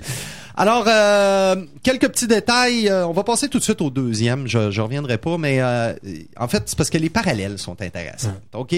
Qui a été approché pour faire Batman? Ben, Michael Keaton. Oui, mais mis à part ça, êtes-vous capable de dire tous les comédiens qui ont été approchés pour faire ce personnage-là au Et à cours des l'époque, j'aurais pu les donner, mais là, pff, des cinq projets. On va regarder quelques-uns. Juste pour euh, le dernier. Euh, fait intéressant. Donc, on sait que c'est euh, c'est pense. Christian Bale qui, qui Ah fait oui, Batman. Donc, euh, Christian Bale que vous avez vu dans Reign of Fire puis American Psycho où sa belle gueule euh, rend tout à fait le film. Pour Puis ce qui si est de me of Fire, pas, il avait euh, commencé sa carrière avec euh, Empire of the Sun de Steven. Spielberg. oui, oui, aussi. garçon. je, je voulais passer relativement Oh, ouais. vite quand même, là, mais euh, retenez-le au moins pour ça, là, au moins pour American Psycho. Je pense que c'est son gros rôle à date euh, à, à Christian Bale. Alors, euh, il y a euh, pour ce projet-là, tour à tour, il y a Guy Pearce qui a été approché. Il y a Ashton euh, Kutch- Kutcher, pardon, qui a été approché, que vous avez vu dernièrement dans Butterfly Effect, si vous vous êtes donné la peine d'aller voir ce petit film euh, que moi j'ai beaucoup aimé, en passant. Euh, il y a David, euh, ben, le, le comédien qui joue Angel, j'ai de la misère à dire David son- Boreanaz. Voilà. Il y a John Cusack qui a été euh, approché pour faire Batman. Oh, ça aurait été bien, ça. Il y a David Duchovny qui a été approché pour faire Batman. Ah. Et il y a un certain Hugh Dancy qu'on a vu dans Black Hawk, Black Hawk Down qui a été approché aussi, donc un nouveau. C'est pour vous dire, là, ils ont cherché longtemps. Euh, dans l'histoire, il y en a davantage. Mel Gibson a été approché pour faire Batman. C'est un des premiers. Et il a été obligé de... de- il voulait le faire, mais il était obligé d'abandonner le projet parce qu'il était sur euh, Little Weapon 2 à l'époque. Euh, vous avez... Il est sorti de la même année. Oui, qui est sorti la même année, bien entendu. Il y a Adam West qui voulait absolument faire Batman. Ça, ça aurait été cute. Et, et- et, euh, il voulait absolument, absolument faire Batman et euh, Tim Burton a refusé. Comprendra pourquoi. il Et me semble, euh, il il lui semble a, que j'aurais tendu les cheveux en blanc, j'aurais mis une paire de lunettes, j'aurais donné le rôle d'Alfred. Ouais, ben, il lui a drôle. offert de jouer un caméo pour faire le, le, faire, le, le père de Bruce Wayne dans Ok. le premier. Tu sais, on a une Ouais, espèce de celui qui flashback. meurt, là. ouais. Ben, il a refusé. Ah. Il est insulté, Monsieur West. Pauvre Monsieur West. Euh, il a, attendez un petit peu, je continue. Il y a Bill Murray qui a été approché pour faire Batman. L'histoire en dit pas plus, mais il a vraiment été approché pour faire Batman. Il y a Alec Baldwin, Charlie Sheen, Pierce Brosnan qui ont été approchés. C'est horrible. Euh, ça va plus loin que ça. Quand on change de réalisateur, il y a... Attendez un petit peu. Bon, il y, en a plusieurs. Passons rapidement. Là. On le sait que George Clooney l'a fait, que Val Kilmer l'a fait. Ah mon Dieu, le temps passe bien trop vite, Christophe. Oui, Oui. je sais, le temps passe. Bon, euh, des, des petits trucs. Dans les autres comédiens, euh, on sait que pour le dernier, pour le Scarecrow, il y a euh, Ben, Marilyn Manson qui a été approché pour Oui, il y faire avait le Jeff Scarecrow. Goldblum qui avait été approché au tout début, tout de suite après euh, Batman and Robin. Il y avait déjà le projet de faire un Batman 5 où est-ce qu'il voulait amener le Scarecrow. J'avais déjà entendu parler aussi du, euh, du Shock Jock de New York, là, euh, Private Parts, Howard Stern. Oh mon dieu. Ah, Ouais, c'est ça, j'en ai pas entendu pas, je parler. l'ai- je l'ai Finalement, trouvé meilleur en Cillian Fartman. qui va Ouais. faire euh, donc le, le, le comédien principal de 28 jours euh, 20, 28 Days, Later.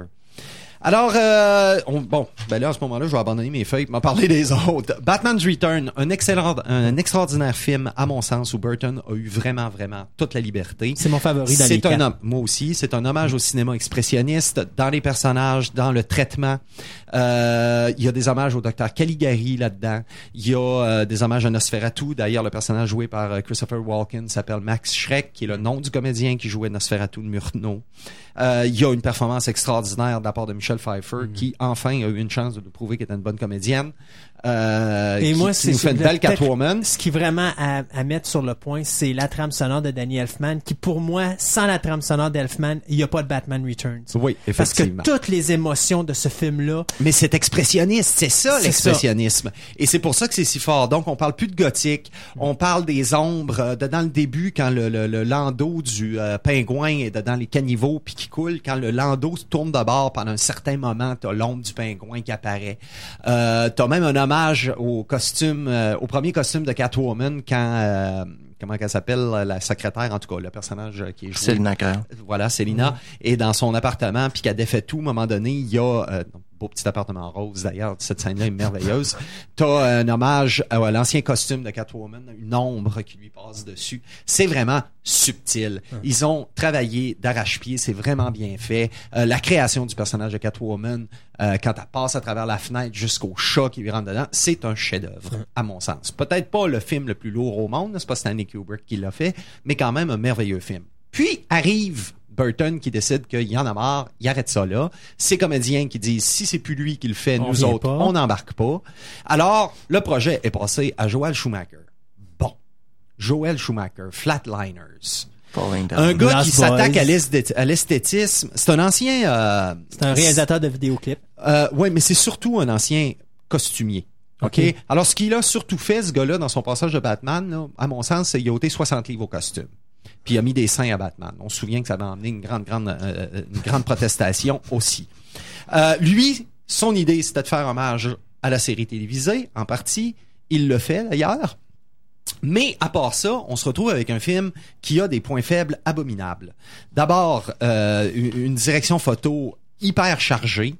Euh, c'est tourné non pas expressionniste. Dans l'expressionnisme, le noir représente euh, le, mal et euh, le blanc représente le bien. Lui, il tourne ça baroque où ça tourne autour, le blanc représente la vie et le noir représente la mort, mais il met ça rouge et bleu. Comme il nous l'avait fait d'ailleurs dans Flatliners. Alors, tu sais, dans Flatliners, il y a des choses injustifiées. Il rentre dans un dépanneur, il y a de la grosse boucane qui sort d'un frigidaire. Moi, si je rentre dans un dépanneur puis ça fait ça, je vais vous dire franchement, je ouvrir d'abord. Euh, et c'est la même chose. Donc, la lumière vient de n'importe où. Euh, et il y avait un beau sujet, là. On a, euh, on a Double Face là-dedans, là, qui, qui, qui est un autre personnage qui est rongé, là, complètement. Euh, D'ailleurs, très belle interprétation de Tommy Lee Jones. oui, et moi, je m'excuse, mais dans le rôle de, de- du Sphinx, euh, je trouve que Jim Carrey fait un excellent travail dans ce En Jim. Carrey en Sphinx numéro un. Jim Carrey en scientifique. Pas du tout. Horrible. Pourri, effectivement. Horrible. Mais c'est ça, c'est déséquilibré, c'est tout croche, c'est euh, c'est trop lourd, il y a trop de vedettes. Finalement, c'est pas bon. OK? On va, se- on va se le dire. Euh, vous savez que Brad Dourif, qui fait Gri- Grima, avait été approché pour faire The Riddler aussi? Ouais. Puis Mark Hamill, puis Robin Williams aussi. Puis Robin Mais Williams Mark- a été approché pour tous les films, hein, même pour le dernier. Qui Et- ça? Robin Williams. OK. Ah, dans le dernier, ils l'ont approché pour... euh, non, ils ont approché Kurt Russell pour faire James Garden. Oui. Puis ils ont rapproché Dennis Quaid aussi. OK. Et euh, ben, Arrive, rapidement ben, sur le quatrième, puisqu'il me reste à peu près 30 secondes, ben, si vous avez été capable de toffer le quatrième, ben, c'est là que, euh, comme Joel Schumacher a eu absolument pleine liberté pour faire son film, alors cette fois-là, il nous prend un esthétisme qui, à l'origine, se veut dark, mais là, il nous tourne ça rococo. Alors, je vous rappelle Avec la fameuse scène fluo. de Poison Ivy qui marche sur des corps d'hommes nus. Euh, un trottoir d'hommes nus avec des, euh, des, des, des pétales de rose, etc. C'est une abomination. C'est un film qui, ma foi, en plus, Arnold Schwarzenegger est meilleur traduit qu'en anglais. Alors là, bien, notre mononcle Schwarzy nous prouve qu'il est vraiment un acteur pourri. Puis jouer euh, ce personnage-là, qui, est- qui est Mr. Freeze, euh, il pouvait quand même mettre une certaine froideur. Ben, c'est raté. Et je suis très heureux que ce ne soit pas Joel Schumacher qui fait le nouveau. voilà. Alors, ça va pas bien, mais alors là, vraiment pas bien. J'aurais pu vous en parler encore pendant des heures. Ben oui, Peut-être mais- intéressant de dire pour faire Poison Ivy, il y a Julia Roberts, Sharon, Sharon Stone puis Demi Moore qui avaient été approchés pour faire le rôle d'Uma Demi Thurman. Moore, ça aurait pas été une mauvaise chose. Et pour Mr. Freeze, euh, on en a euh, Patrick Stewart qui avait été Yes. approché pour faire Mr. Freeze. Ça, ça aurait été Bien génial. entendu. Alors, ben voilà, je ne saurais en dire davantage. Soit peut-être que Mr. le costume de Mr. Freeze dans le quatrième pèse exactement le même poids que le costume de Batman dans le premier, c'est-à-dire Ok. 75 livres. Sauf que la différence, c'est pas le même gars qui le porte. C'est pas du tout, du tout le même gars qui le porte. Et ben voilà pour ci- ciné nostalgie. Euh, moi, euh, je souhaite longue vie au prochain Batman et j'espère ne pas être déçu cette Ah, fois-ci. ben, regarde avec le metteur en scène qui est en arrière de ça. J'ai confiance. On se trompe pas. Euh, ben nous, ben c'est et on a, on a notre, déjà notre animateur de la prochaine émission qui vient de rentrer en studio. Et bien nous, ben c'est ça, on est sur le point de finir. Juste avant de partir, euh, vous dire qu'au cinéma cette semaine, on a Shrek 2, bien sûr. Euh, D'ailleurs, ça commence en salle à partir de mercredi. Ça s'annonce pour très très drôle. Oui, ça s'annonce à être pour très lucratif également. Et pour les sorties DVD cette semaine, bien on a... euh, Smallville. on a Smallville la saison 2, Angel Heart le Special Edition. Qui s'en vient. On a Paycheck. Wouhou! Ah ouais. un nouveau film de Ben Affleck. Star Trek, le Voyager, la saison 2. Il y a bien sûr euh, le DVD que j'attends avec impatience de Day After, qui est vraiment euh, à se procurer. Est-ce que c'est le film ou c'est la... Parce que, C'est me le semble film que de la télévision. Là. OK, mais c'est euh, 150 minutes, me semble? C'est une version complète? Non, ben c'est la version qui est passée à la télévision. OK. Je pensais pas qu'il y avait une version plus longue que ça. Et finalement, bien pour les amateurs de la série de Dead Zone ou l'excellente série de Dead Zone, ben la saison 2 également qui euh, tombe en vente ce mardi. C'est tout déjà pour nous cette semaine. Alors, euh, bien oui, n'oubliez pas d'aller Si faire. sais, on euh, manque de temps, là, c'est à cause des fusions. Oui, ben c'est ça, effectivement. Alors, euh, merci d'en parler. J'allais justement le dire. Alors, n'oubliez pas d'aller euh, signer vos registres, c'est important. Faites votre devoir de citoyen. Et euh, quant à nous, eh bien, tout ce qu'il me reste à dire, c'est à la semaine prochaine. C'est Dieu le veut! Hey!